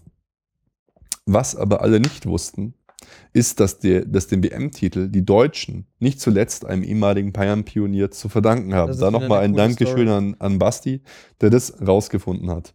1959 wurde der DFB beim FIFA-Kongress in Rio de Janeiro wieder in die Fußballfamilie überhaupt erst aufgenommen. Und Gus Manning Bayern und DF mit, äh, Bayern mit, Mitbegründer und DFB Mitbegründer, der 1905 in die USA ausgewandert war, siehe unsere allererste Folge, saß damals am Verhandlungstisch als Vertreter der USA im FIFA-Exekutivkomitee seit 1948 und war einer der vehementesten und aufgrund seiner jüdischen Herkunft glaubwürdigsten Befürworter für die Rückkehr des DFB in die FIFA. Also kann man sagen, dass bloß weil sich ein FC Bayern Gründungsmitglied und ein DFB Gründungsmitglied in den USA für die USA oder in Rio de Janeiro als Mitglied oder Vertreter der USA dafür eingesetzt hat, dass der DFB überhaupt wieder mit in der, FIFA ist und in die WM mitspielen darf, sind wir damals Weltmeister geworden. Das war schon wieder eine legendäre Geschichte. Als ich das super, also. super, super Story. Für viele ist der 4. Juli 1954 das eigentliche Gründungsdatum der Bundesrepublik. Was der WM-Finaltriumph in 90 Minuten an internationalem Renommee beschert, kann die Politik zuvor in knapp einem Jahrzehnt seit Ende des Zweiten Weltkriegs nicht erreichen. Deutschland ist wieder wer. Das Wir-Gefühl einer Nation ist zurückgekehrt. So sagt die Chronik 100 Jahre FC Bayern München. Auf einen wollte man noch ganz besonders eingehen, nämlich auf Ludwig Wigal Landerer. Geboren 1937 war Ludwig ein äh, konsequenter Stopper, der bereits 1954 in, die, in der Oberliga debütierte. Er stand im Notizbuch von Sepp Herberger, wurde allerdings nie eingesetzt. 101 Oberliga-Einsätze beim FC Bayern, deutscher Pokalsieger 1947. Er verließ den Verein 1960 und spielte 1963 bis 1965 für Eintracht Frankfurt in der Bundesliga. Er kehrte aber danach äh, nach München zurück und übernahm beim Amateurverein ESV München ab der Saison 67-68 das Amt des Spielertrainers. Auch von ihm haben wir so ein gemaltes Porträt. Ein ja, bisschen schmächtiges Bürschlein, aber sehr nett sieht er aus, der Ludwig Landerer unsere äh, Bilanz 1953, 54.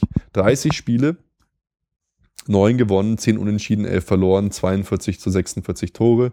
Höchster Sieg 5 zu 1 gegen Viktoria Aschaffenburg. Höchste Niederlage 0 zu 5 ja, gegen FCN. Geschichtlich einzuordnen, liebe Leute. Zwischen 54 und 57 entsteht der Silvensteinspeicher. Damit wird die reißende Isar gezähmt. München und Edinburgh werden Partnerstädte und ganz wichtig, Leute, am 17. Juli, ein paar Tage nach dem legendären WM-Titel, der Deutschland geeint hat, 1954 wird Angela Merkel in Hamburg gewonnen. Äh, gewonnen. Geboren. Geboren. gewonnen Ja. vielleicht auch.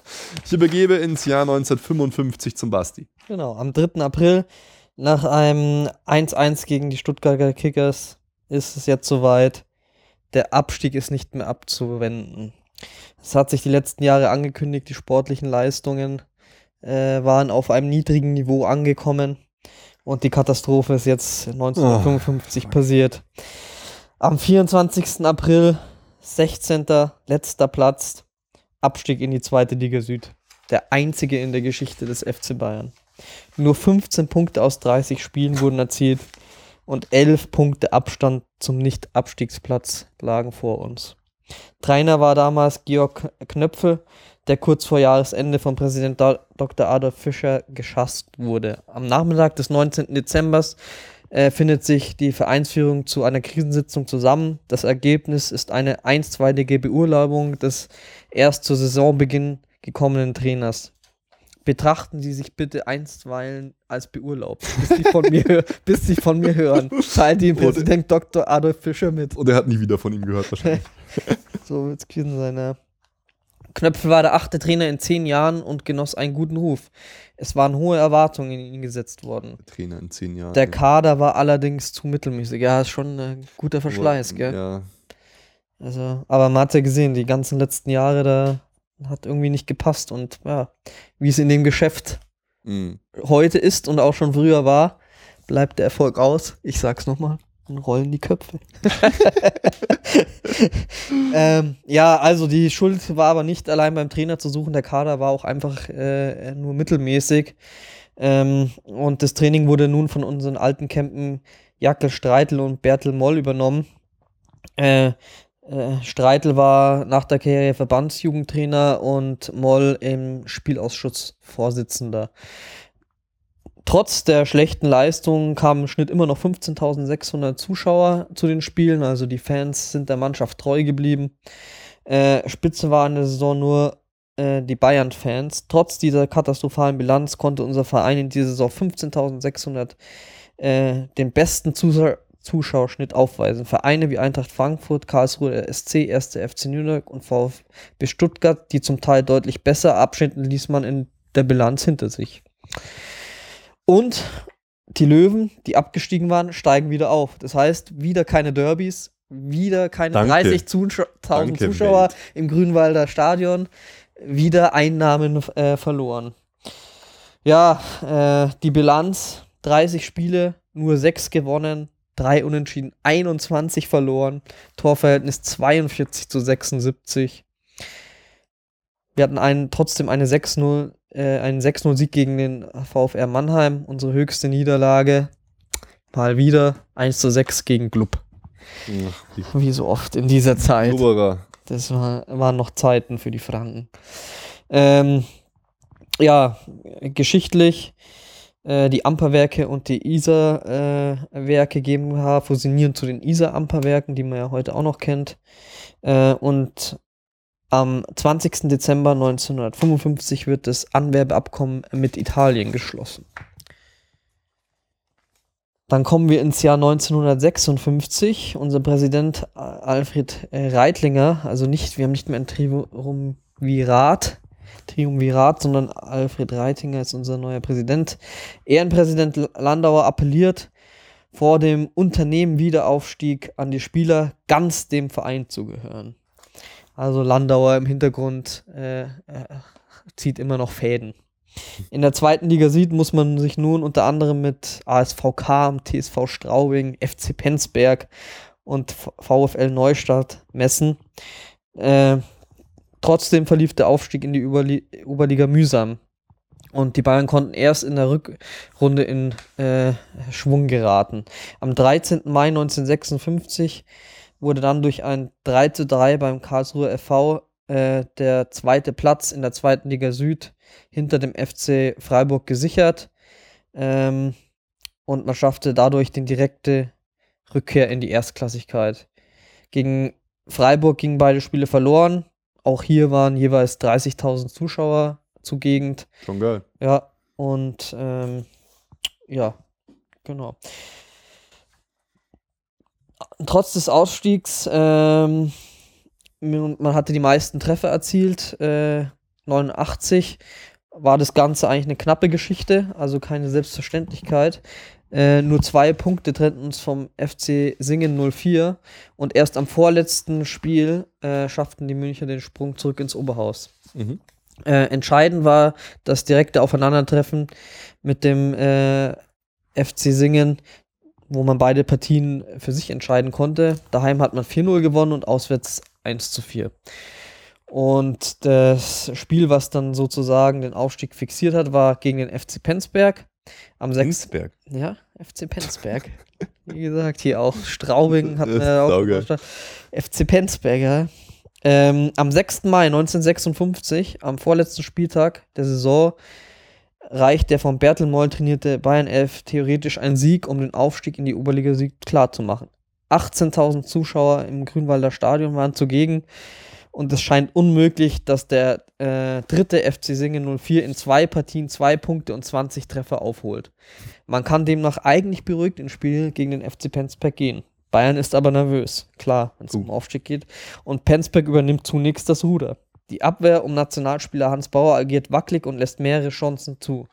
Torwart Hoffmann rettet mehrfach in letzter Sekunde und kann das 1-0 in der 37. Minute durch den Penzberger Mittelstürmer Huber jedoch nicht verhindern. Dies wirkt wie ein Weckruf und die Bayern erspielen sich endlich Chancen, doch Peter Vollhorn und Heinz Lettel vergeben. In der zweiten Halbzeit wird Bayern dann endlich der Favoritenrolle gerecht. Ein Fernschuss in der 49. Minute durch Thomas Meyer führt zum 1-1. Kurz darauf verwandelt Heinz Lettel einen Handelfmeter zur 2-1-Führung. Nun hat Bayern das Spiel endgültig im Griff und zwölf Minuten vor dem Spielende erzielt Hans Faltermeier das 3 zu 1. Yeah. Die Weichen für den Aufstieg sind endgültig gestellt. Auch der Anschlusstreffer von Penzberg durch Ludewig in der 8, äh, 83. Minute ändert daran nichts. Ja, und selbst in der zweiten Liga hat der FC Bayern immer noch 13.000 Zuschauer im Schnitt. Also die Fans sind dem Verein treu. Ähm, ein Zuschauerrekord, wir haben es ja schon gehört, gegen Freiburg waren 30.000 im Grünwalder Stadion und jetzt kommt in Kassel mobilisiert der, äh, das Gastspiel des FC Bayern sogar 55.000 Zuschauer. Bayern Sieg 2-3. Das ist, das ist schon Wahnsinn. Ja, das ist wie heute. Ja. Wo wir hinfahren, ist ausverkauft, liebe Freunde. Und was passiert? Bayern steigt auf. Was machen die Löwen? Abstieg. Weißt, die haben Wieder kein Angst. Derby. Also, die Löwen haben Angst. Glaube ich auch. Mit Absicht haben sie gesagt, na, gegen die Bayern wollen wir nicht spielen. Nicht. Und was gab es als, als Prämie hier für den Aufstieg? Jeder der Bayern-Spieler bekam einen Hut vom Fachhändler. ja. da gibt es auch so ein nettes Bild äh, äh, in den Quellen, die ich nicht gelesen habe, oh, wo man dann so ein Mannschaftsbild sieht, wo so alle äh, mit ihrem Hut stehen. Muss ich es heute mal so vorstellen. Vom Fachhändler. Robben Ribéry äh, und so stehen Champions League Premiere. Marienplatz auf dem Rathausbalkon und da kommt der Fachhändler vorbei und überreicht jedem einen Hut. Hier, ihr neuer Zylinder. Ja. äh, oh Mann, wie sich die Zeiten ändern. Da muss ich, muss ich an Messi denken, als, als er noch ganz jung war und Barca die Champions League äh, gewonnen hat und äh, im Flieger hat der Präsident, ich glaube Laporta oder so war das da, oder wie heißt, war das damals, hat er jedem eine Rolex geschenkt, jedem, jedem Spieler. Dann hat der Messi das Mikrofon genommen. Präsidente, Präsidente, wir wollen keine Uhren, wir wollen Autos, wir wollen Häuser, wir wollen Inseln. oh Gott. Da war der Typ 17. Oh, krass. Oh, das äh, ist äh, eigentlich keine löbliche Anekdote. Wir, wir wollen Messi. Hüte. Ja. Wir wollen keine Rolex, wir wollen Hüte. Verteilen Sie bitte Hüte vom Fachhändler. Zur neuen Saison kam ein neuer Trainer, äh, Willibald Hahn, Österreicher. Der hat die norwegische Nationalmannschaft trainiert ähm, und will nun nach dem Aufstieg im Konzert der Großen mitspielen. Mhm. Als Persönlichkeit haben wir äh, Peter Grosser herauszustellen. Am 28.09.1938 geboren, beim FC Bayern von 1957 bis 1963. 152 Spiele, 74 Tore. Ähm, davon in der Oberliga 134 äh, Spiele und 65 Tore äh, ist der Spross einer Münchner Fußballfamilie und kam 1956 als Jugendspieler zum FC Bayern, also ein Eigengewächs. 1957 äh, hatte sein Debüt in der Jugend-Amateurnationalmannschaft gegeben und war ab 1958, 59 fester Bestandteil der Oberligamannschaft des FC Bayern. Ein großartiger Techniker und Regisseur ähm, und schloss sich 1963 nach der Einführung der Bundesliga TSV 1860 an. Ach komm. Und galt deshalb als Verräter bei den Fans. Uh, Judas. Äh, Wie heißt der nochmal? ähm, Peter Grosser. Korn Grosser. Juan Grosser. ja. Er gab sein De Debüt in der A-Nationalmannschaft am 26.09.1965 in der WM-Qualifikation gegen Schweden zusammen mit Franz Beckenbauer. Hm. Soweit sind Krass. wir. Jetzt, jetzt kommen. Ja, immer mehr, los, gell? Dass wir die Leute auch Gut. kennen. Jetzt wird es immer schwieriger und übler für uns, weil jetzt gibt es dann schon Menschen, die haben das gesehen und hören uns wahrscheinlich zu. Und wir zwei Vollamateure reden über die Sachen, also seht uns das nach. Was erzählen die Graupen da, die preisen in Lederhosen. Äh. 1965 bis 66 führte Grosser den TSV 1860 als Kapitän zur einzigen deutschen Meisterschaft. Also ein Bayern-Spross, der die Löwen zur Meisterschaft geführt hat. Das Ciao. sind ja wieder die, die, die Geschichten, die ich gern höre. Die Bilanz: äh, 34 Spiele, 21 gewonnen, 4 Unentschieden, 9 Niederlagen, Torverhältnis 89 zu 43, so wie es wieder sein soll. Den höchsten Sieg 7-0 gegen VfB Helmbrecht. Höchste Niederlage 2-0 gegen Freiburger FC. Geschichtlich, äh, Dieter Hildebrand gründet die Münchner Lach- und Schießgesellschaft, die auch heutzutage noch in aller Munde ist. Und ähm, der Stadtrat beauftragt den Architekten Otto Roth und Josef, Josef äh, Wiedmann mit der Instandsetzung des Siegestores. Ähm, wir haben es vorher schon gehört, die Laden äh, waren ein heißes Thema und am 28. äh, November 1956 ähm, verabschiedete der Bundestag ein Gesetz zum Ladenschluss. Demnach dürfen Geschäfte nur noch montags bis freitags von 7 bis 18.30 Uhr und samstags bis 14 Uhr geöffnet sein. Uh, Die Gesamtstundenzahl der Ladenöffnungszeit pro Woche liegt bei 63,5 Stunden. Okay. Kommen wir ins Jahr 1957. Präsident Alfred Reitinger, wir schaffen nur den zehnten Platz am Ende der Saison. Nur in Anführungsstrichen würde ich mal sagen, weil wir sind ja auch gerade erst wieder oben mit dabei. Schon, aber wenn man die Ambitionen gehört hat, Ja, Konzert der Großen Basti, aber, aber schau hier. Unser Zuschauerschnitt sagt Ja. was anderes. 20.867 Zuschauer im Schnitt. Drittbester Zuschauerschnitt in der Oberliga Süd in der Spielzeit, sogar der beste Schnitt. Ein neuer Vereinsrekord ist es und gegen Nürnberg zum Beispiel kamen 35.000 Zuschauer und sahen einen 1-0 Erfolg. Und wir haben die erste nationale Trophäe seit 1932, nämlich den DFB-Pokal. Ihr müsst euch so vorstellen, damals war der DFB-Pokal einfach nichts wert. War eher so ein Schattendasein im Vergleich zum Beispiel zum englischen Vorbild. 1935 in Deutschland als Vereinspokal eingeführt. Der erste Gewinner damals war der erste FC Nürnberg. Als Vorbild galt der 19 1872 ins Leben gerufene FA Cup, der weltweit erste nationale Fußballwettbewerb. Nach dem Zweiten Weltkrieg wurde erst 1952-53 unter dem Namen DFB-Vereinspokal der DFB-Pokal wieder eingeführt. Erster Nachkriegssieger war Rot-Weiß Essen. Stellt euch so vor, als der FC Bayern 1957 für die erste Runde des DFB-Pokals die Spielvereinigung Neu-Isenberg zugelost bekommt, hat die Clubführung sich ernsthaft überlegt, Leute, treten wir da überhaupt an, weil das Konto ist ein bisschen im Minus und die erwartenden Einnahmen sollten nicht mal die Reisekosten decken. FC Nöttingen, nicht genug Zuschauer, da fahren wir gar nicht hin. Bam, weg. Nur dem Entschluss von Trainer Hahn, so zitiere ich, in diesem Wettbewerb antreten zu wollen, verdanken die Bayern diesen Cup-Gewinn. Der Coach setzt sich gegen die Vereinsführung durch, die Reisekosten sparen will. Na, Champions League, na, nee, nach Bate, Borisau wollen wir nicht fliegen. Zu hohe, zu hohe Kosten. Der FC Bayern galt eben nicht als Pokalmannschaft mit kämpferischen Tugenden, sondern als Mannschaft, die in Schönheit stirbt. Erstes Spiel, äh, Spiel gegen den zweitklassigen S Spielvereinigung Neu-Isenberg.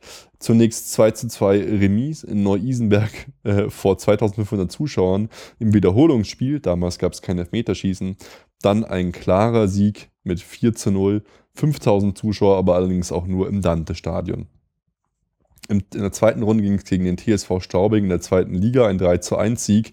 Und dann gegen äh, Kicker, die Kickers Offenbach, die später Vizemeister in Oberliga Süd und Zweiter in der deutschen Meisterschaft hinter Dortmund waren, kamen wir zu einem 3 zu 2 Sieg. In der vierten Runde gegen Hessen Kassel, ebenfalls Zweitligist, 1 zu 1 Wiederwiederholungsspiel und dann ein 3 zu 1 Sieg. Und damit stand man im süddeutschen Pokalendspiel. Gegner war Schweinfurt 05, mahnt die Mannschaft aus dem unteren Mittelfeld der Oberliga Süd. Es gab einen 4 zu 1 Sieg und nun durfte man den süddeutschen Raum verlassen und in der Qualifikationsrunde in Berlin gegen den Spandauer SV vor 10.000 Zuschauern antreten und wir schaffen es und holen das Ding mit 4 zu 1. Im Halbfinale haben wir dann den ersten FC Saarbrücken, den Vizemeister der Oberliga Südwest, vor 24.000 Zuschauern empfangen. 1 zu 1 stand es nach 90 Minuten. Dann gab es Verlängerung und unsere Spieler Jobst und Siedel sorgen mit, einem, mit dem Doppelpack für die Entscheidung nach 120 Minuten. Wir gewinnen 3 zu 1 und erreichen erstmals äh, in der Geschichte des deutschen Vereinspokals das Finale des DFB-Pokals. Ja, der FC Bayern.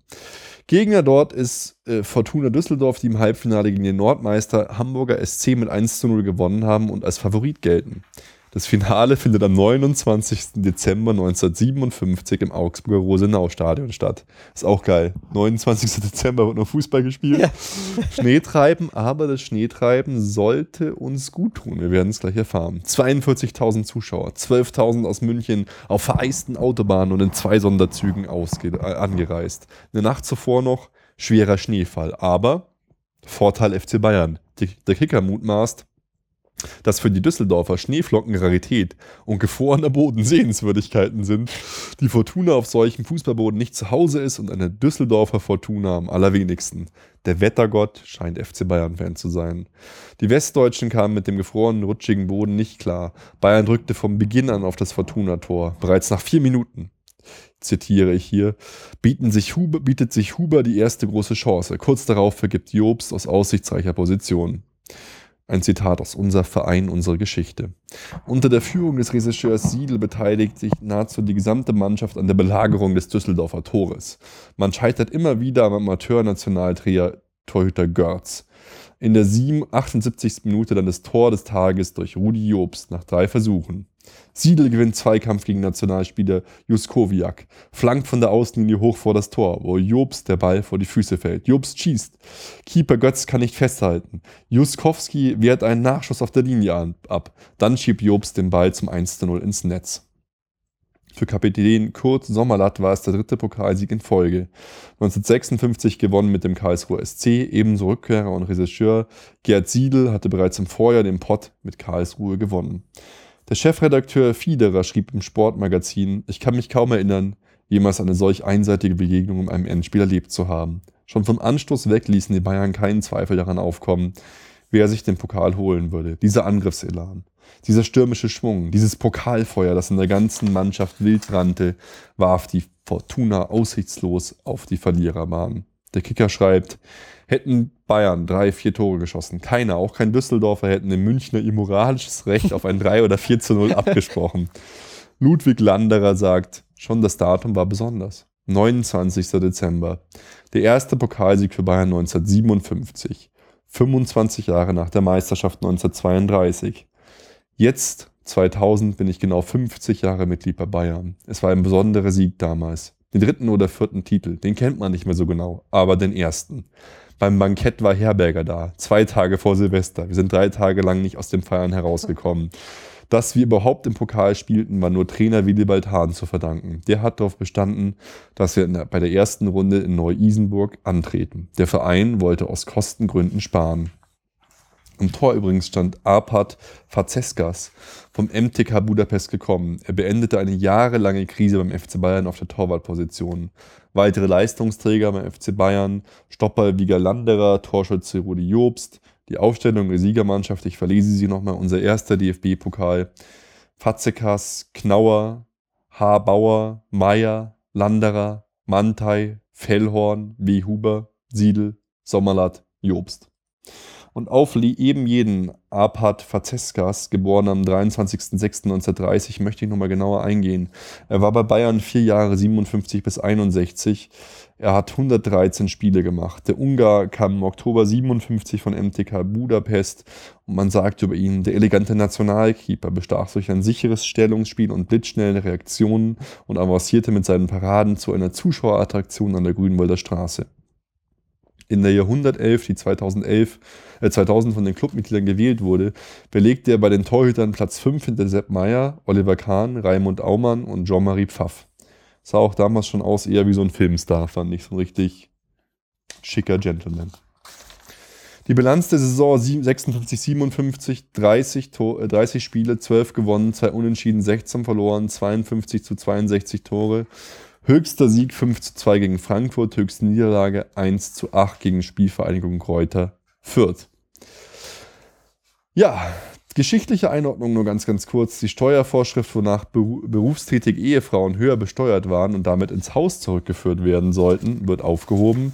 Und am 17. Juni 1957 äh, erweitert ein Bundesgesetz die Ladenöffnungszeiten am ersten Samstag im Monat auf 18 Uhr.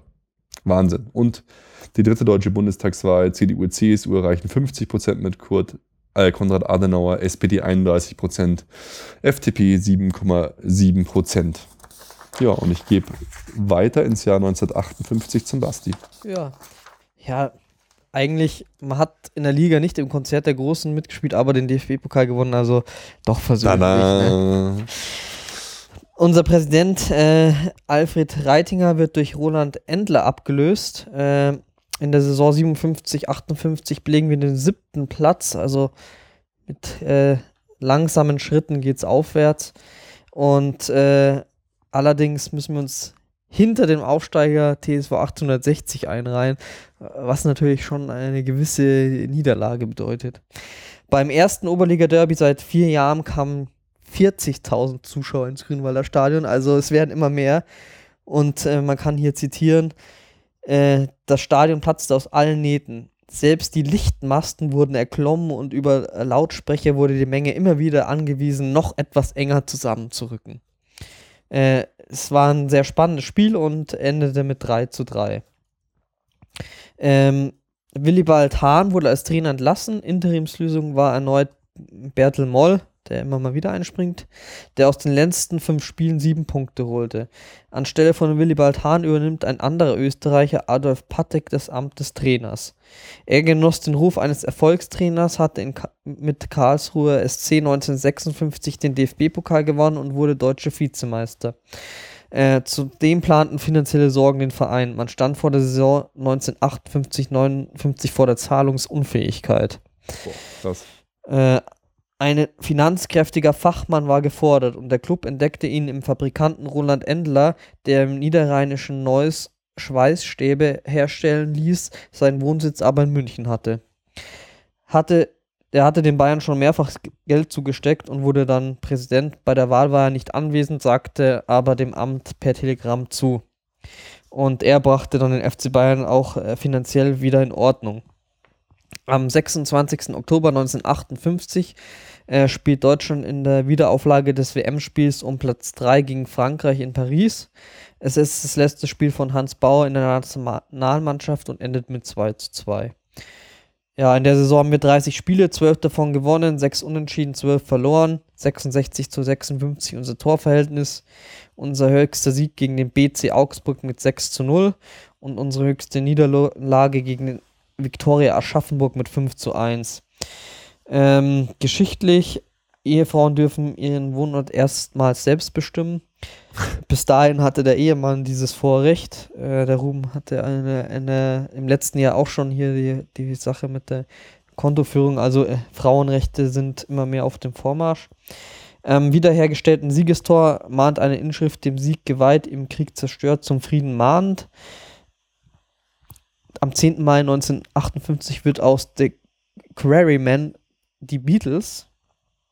Und äh, 1958 zur 800-Jahr-Feier in München äh, Dr. Hermann Schüler mit den äh, Reinhards Girls auftreten. Eine, das ist eine Gruppe von amerikanischen Schönheitskönigen, die auf der jährlich von den Reinhold, Rheingold Brauerei ausgerichteten Konkurrenz ausgewählt werden. Also es war anscheinend eine ziemliche An, an Attraktion. den Duffman. ja. ja. Das ist eher so wie, was weiß ich, so, ich stelle es mir vor, wie im, in der Playboy-Menschen oder Oh, was.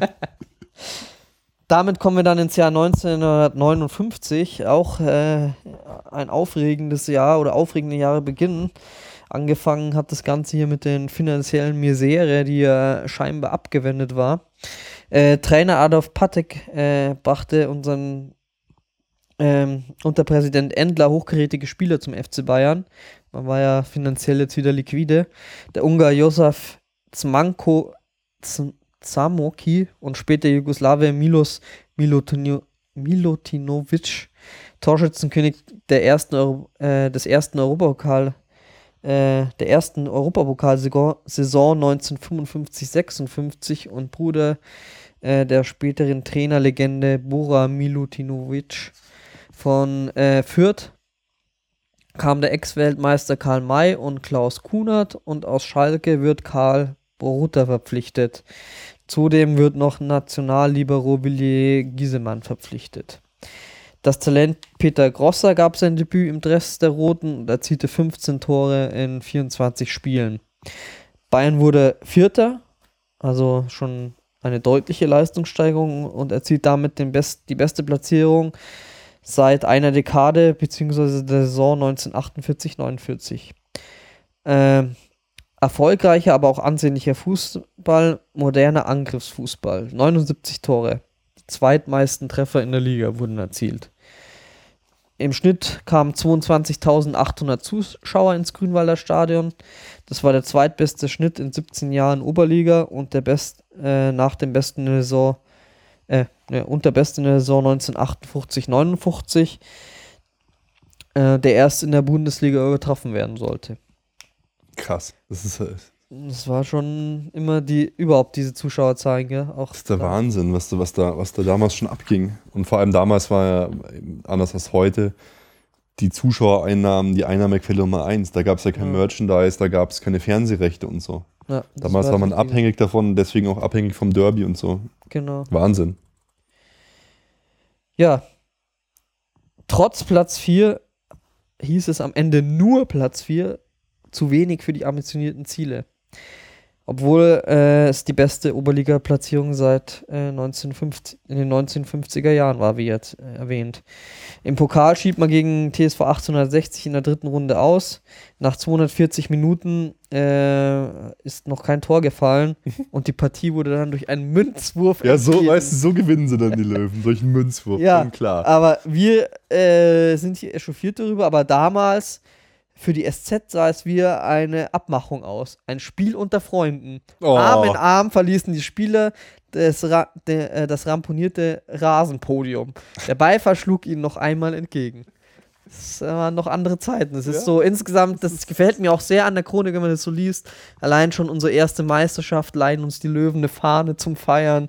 Hier verlässt man den Spielplatz Arm in Arm. Also, Und zeitweise waren wir zusammen mit den Löwen ein Verein. genau. Und heute erstmal Pyros schmeißen und verprügeln. wir sind diejenigen, die alle Bayern hauen.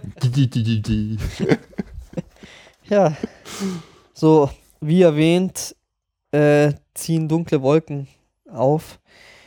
Tugendwächter des Deutschen Fußballbundes ermitteln gegen die Bayern wegen des Verstoßes gegen die Statuten des Vertragsfußballs. In der Saison 57-58 flossen Urlaubsgelder in einer Gesamthöhe von 16.000 Mark, weitere 6.000 Mark an sogenannte äh, an sogenannter Überzahlung werden festgestellt. Also 16.000 Mark für die damalige Zeit, das würde so pff, wahrscheinlich 16 Millionen heutige Zeit.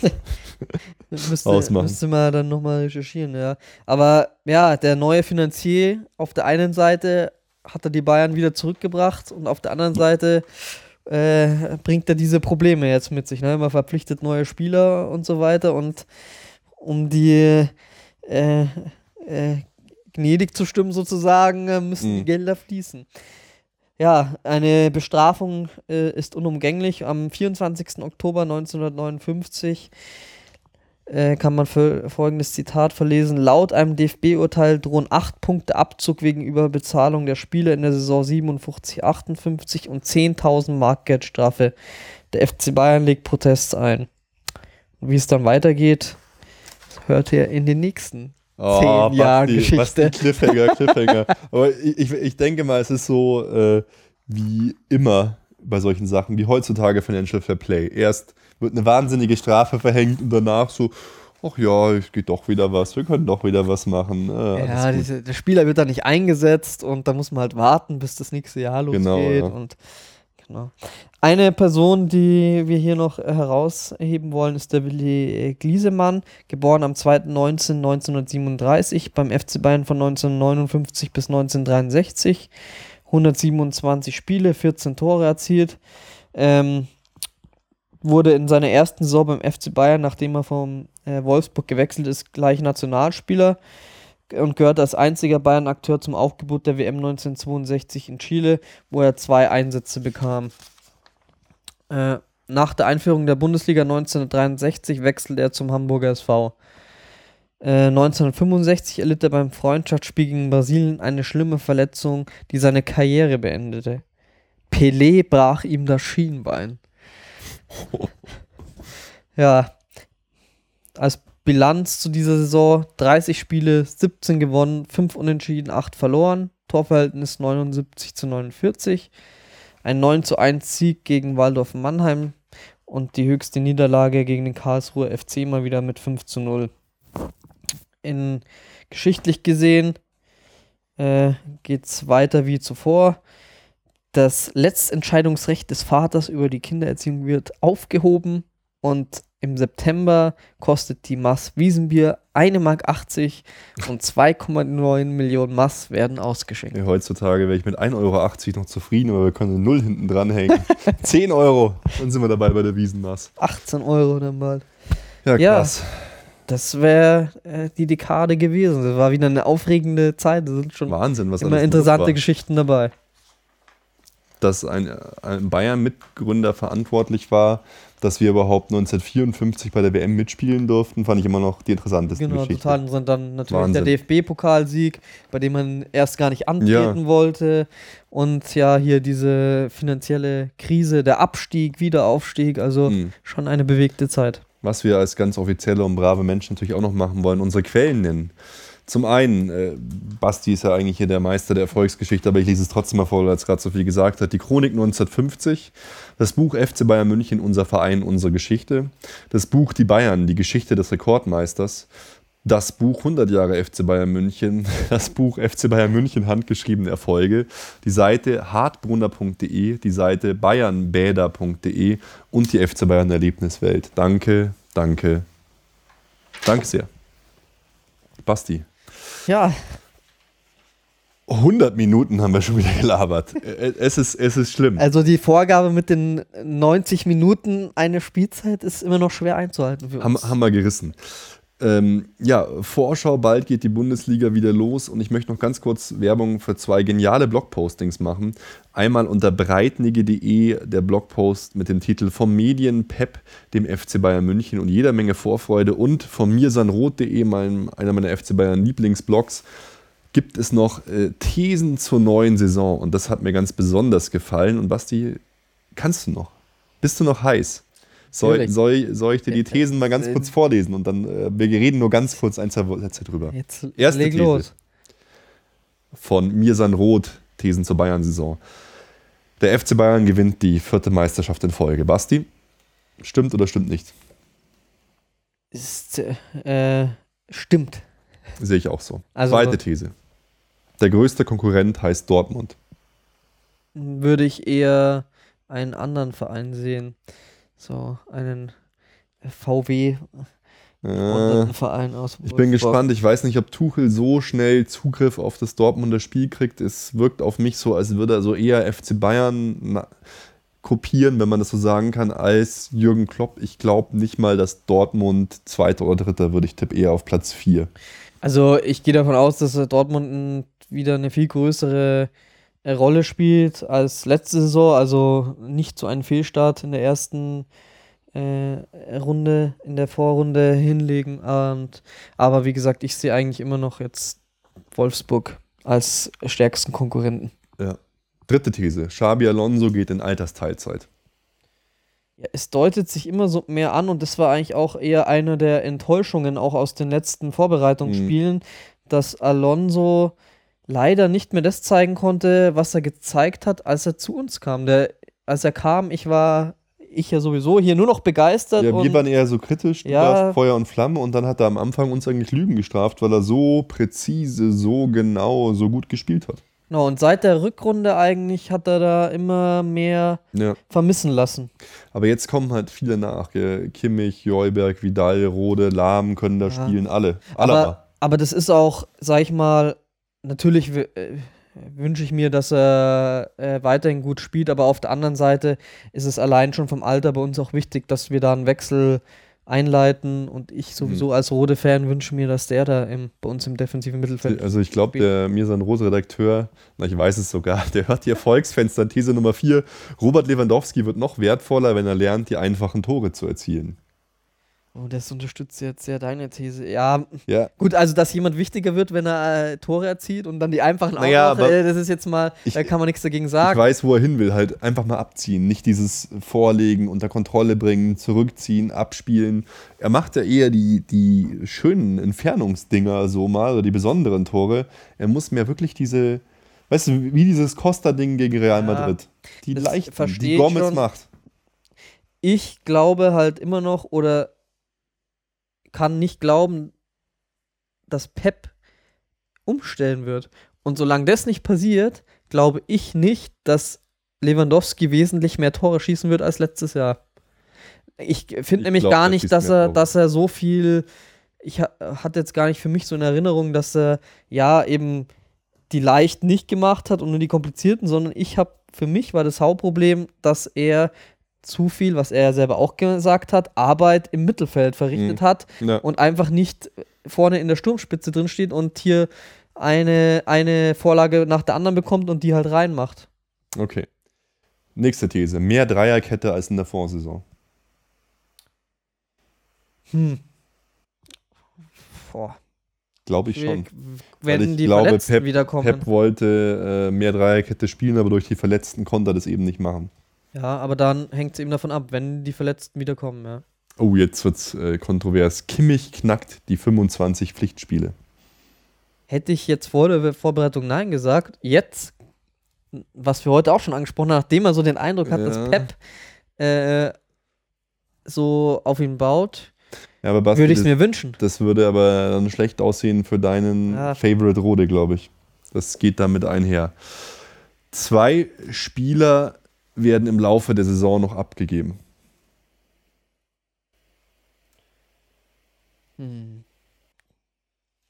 Im Laufe der Saison. Bis jetzt Ende August ist noch die Transferfenster, oder? Ja, Laufe der Saison ist auch Winterpause. Also, haben wir ja letztes Mal auch ja, gemacht, dass wir ja. Joybeck und Shikiri eine Winterpause abgegeben haben. Ja, und wen geben wir dann ab? Weil ich habe jetzt, gut, wer als erstes, finde ich, in den Kopf kommt, ist so Dante zum Beispiel, dass man noch abgibt. Aber könnte ja auch schon vorher jetzt sein, ne? Vor, bevor die Saison überhaupt losgeht. Mhm. Ähm, wieso, wen geben wir denn noch ab? Rum. Wen wir noch abgeben könnten. Ja, wen wir dann abgeben? Welche zwei? Ja, wir könnten Götze abgeben, wir könnten Joyberg nochmal verleihen. Es gibt viele Möglichkeiten. Wir könnten ja. Benatia, wir könnten Dante ja. abgeben. So, so Green und sowas zählt da dann Nee, auch? die zählen da glaube ich nicht mit rein. Okay. Die sind ja eher für die Amateure geplant. Weil dann wäre es einfach, ja, ja, Mai. No. Könnte ja, sein. Äh, ich hoffe nur, dass wir nicht zu viel abgeben und in dieselbe Misere geraten, was wir jetzt hatten. Verletzte und dann gehen uns die Leute ab, die wir abgegeben haben im Winter. Nächste These. Acht. Ohne Robben und Ribery geht es noch nicht. Ne, würde ich widersprechen. Wieso?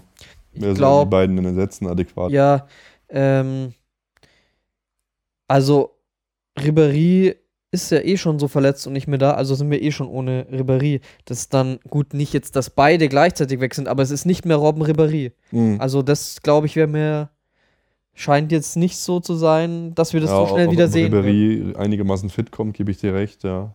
Aber äh, also ohne, Klar. Robben, ohne beide geht's. Ohne, nicht. ohne beide. Und wir haben keinen adäquaten Ersatz für beide. Ja, man, nicht mit dem System, das stimmt. So. Aber wenn wir so jetzt mit in der Offensive Leute haben wir genug. Also wenn wir da Costa, ähm, Müller, Lewandowski, Götze, Thiago, da könnten wir vorne schon was zusammenbauen. Ja, Ob's, wie es funktioniert, ist natürlich die andere Frage. das stimmt. Ja, also Ja, wir brauchen mal gar nicht so, so lang über die einzelnen Thesen reden. Wir- machen gleich weiter, den nächsten, weil die gefällt dir nämlich. Oder vielleicht auch nicht. Nummer 9, Rode bleibt der Jokerkönig. Ich hoffe nicht. Ich hoffe, Rode wird äh, Stammspielerkönig. Nummer 10, Benatia wird die Konstante neben Boateng. Wenn wir nicht noch einen anderen Innenverteidiger holen, ja. Hm, wenn. Ich Und sag's mal Mart- so, wenn Bartstuber nicht fit wird, Ja, dann ja, aber ich glaube auch, dass Benatia hat schon sehr erfrischend gespielt, fault vielleicht manchmal noch zu oft, aber hat mich auch überrascht, hat auch entscheidende, wichtige Tore, denk an Barca und so gemacht, ist offensiv stark. Ja, sollte, es, es fängt viel von unseren Verletzten ab. Sollte halt auch Martinez zum Beispiel zurückkehren, Stichwort mehr Dreierkette, dann kann es sein, dass er nicht die neue Konstante zu, neben hm. Boateng wird. Äh, These Nummer 11, das 4-1-4-1 kommt zurück. Ja, wurde auch schon ab und zu mal wieder gemacht, ist ja bei Guardiola eh immer fließend, kann man jetzt glaube ich nicht Ja, viel zu sagen. Oh, oh jetzt, jetzt äh, interessant. Äh, solche sowas lässt sich der Fußball ja meist nicht nehmen. Bastian Schweinsteiger spielt in dieser Saison in der Allianz Arena. was eine These. Ja, bitte. Wahrscheinlich, Wäre schön. glaube ich, äh, glaube ich auch. Es gibt keine Chancen für gro oder großen Chancen für das Nachwuchsquartett. Green, Kurt, Gaudino, Benko. Ja, Ja. Glaube ich auch. Oh, Nummer 14. Pep Guardiola verlängert seinen Vertrag. Glaube ich nicht. Ach, weiß ich nicht. Ähm, diese Man City-Sache lässt mich schon wieder ein bisschen hoffen, aber ich glaube es eigentlich auch nicht. Ich glaube immer noch, dass Klopp uns übernimmt. Und Nummer 15, und da ist die Begründung sehr gut. Thomas Müller wird in den wichtigen Spielen nicht mehr ausgewechselt. Er begründet es mit Punkt. ja, schon oft vorgekommen, dass wir verloren haben, wenn er ausgewechselt worden ist. Danach ging es immer bergab. Sollte man nicht machen. Sollte man nicht machen, aber. Wird Pep trotzdem machen. Genau, Pep, genau. Pep. Wollte ich gerade sagen. Ist, ist ihm Also- völlig wurscht. Okay, Basti. Sehr, sehr geiler Blogpost. Schaut einfach mal rein. Äh, Finde ich immer, immer wieder sehr, sehr spannend. Und jetzt am Freitag geht es endlich wieder los. Ich meine, wir sind noch in der Vorbereitung und schon jetzt haben wir euch hier geliefert. Mit Folgen, mit Erfolgsgeschichte, mit Amateure-Derby. Hatte übrigens jetzt unsere Folge fast äh, mittlerweile, glaube ich, 1000 Views bei YouTube. Ja, das, es geht nach oben auch mit YouTube. Es lohnt sich, dass wir auch an euch live hier streamen. Wird immer, immer besser ja, Bundesliga-Start gegen den Hamburger Sportverein. Ein Party- und Spaßverein, ein Karnevalsverein, wie im Buche steht. Da werden Gehaltstabellen geklaut und im Park vergessen. Da werden fremde Choreografien auf Shirts gedruckt. Da werden die Trainer gewechselt, wie beim FC Bayern. Die Unterhosen hätte ich jetzt schon fast, fast gesagt.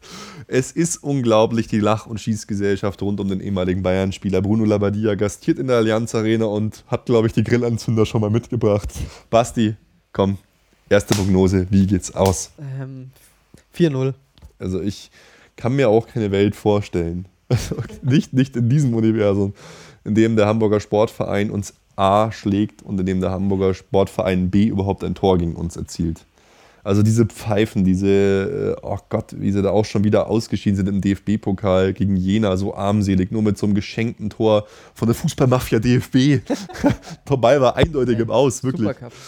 Äh, ja, Wahnsinn, also geht gar nicht. Ich hoffe, wir hauen den HSV einfach weg. Ja, was, was sagst du? Wir müssen, du mu- musst einen Tipp abgeben. Ich sag, Und Ich sag, wir gewinnen 5-0. Und der Felix muss auch unbedingt uns noch seinen Tipp mitteilen, weil Ja.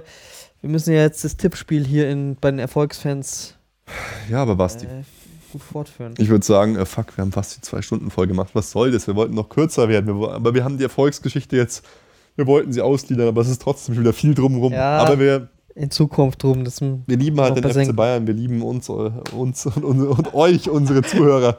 Wir wollen natürlich viel reden und über den FC Bayern reden. Und ich will- auch hier mit meinen Freunden viel reden. Basti, es war mir eine Ehre. war wie immer Ciao, super und Servus und gute Nacht. Wir Ja, hören uns Abend. dann wahrscheinlich schon nächste Woche wieder, oder? Wir sind heiß, oder? Ja, Weil Felix so ist im Urlaub. zur Wir neuen nehmen Saison. einfach auf. Ist einfach geil, dass die Bundesliga wieder Ja, die losgeht. Bundesliga startet wieder. Wuhu, Vorfreude, yay, Party Juhu. on und ciao. Servus. Alle Informationen rund um unseren Podcast findet ihr unter www.erfolgsfans.com. Erfolgsfans, der FC Bayern München Podcast. Von Bayern Fans für Bayern Fans.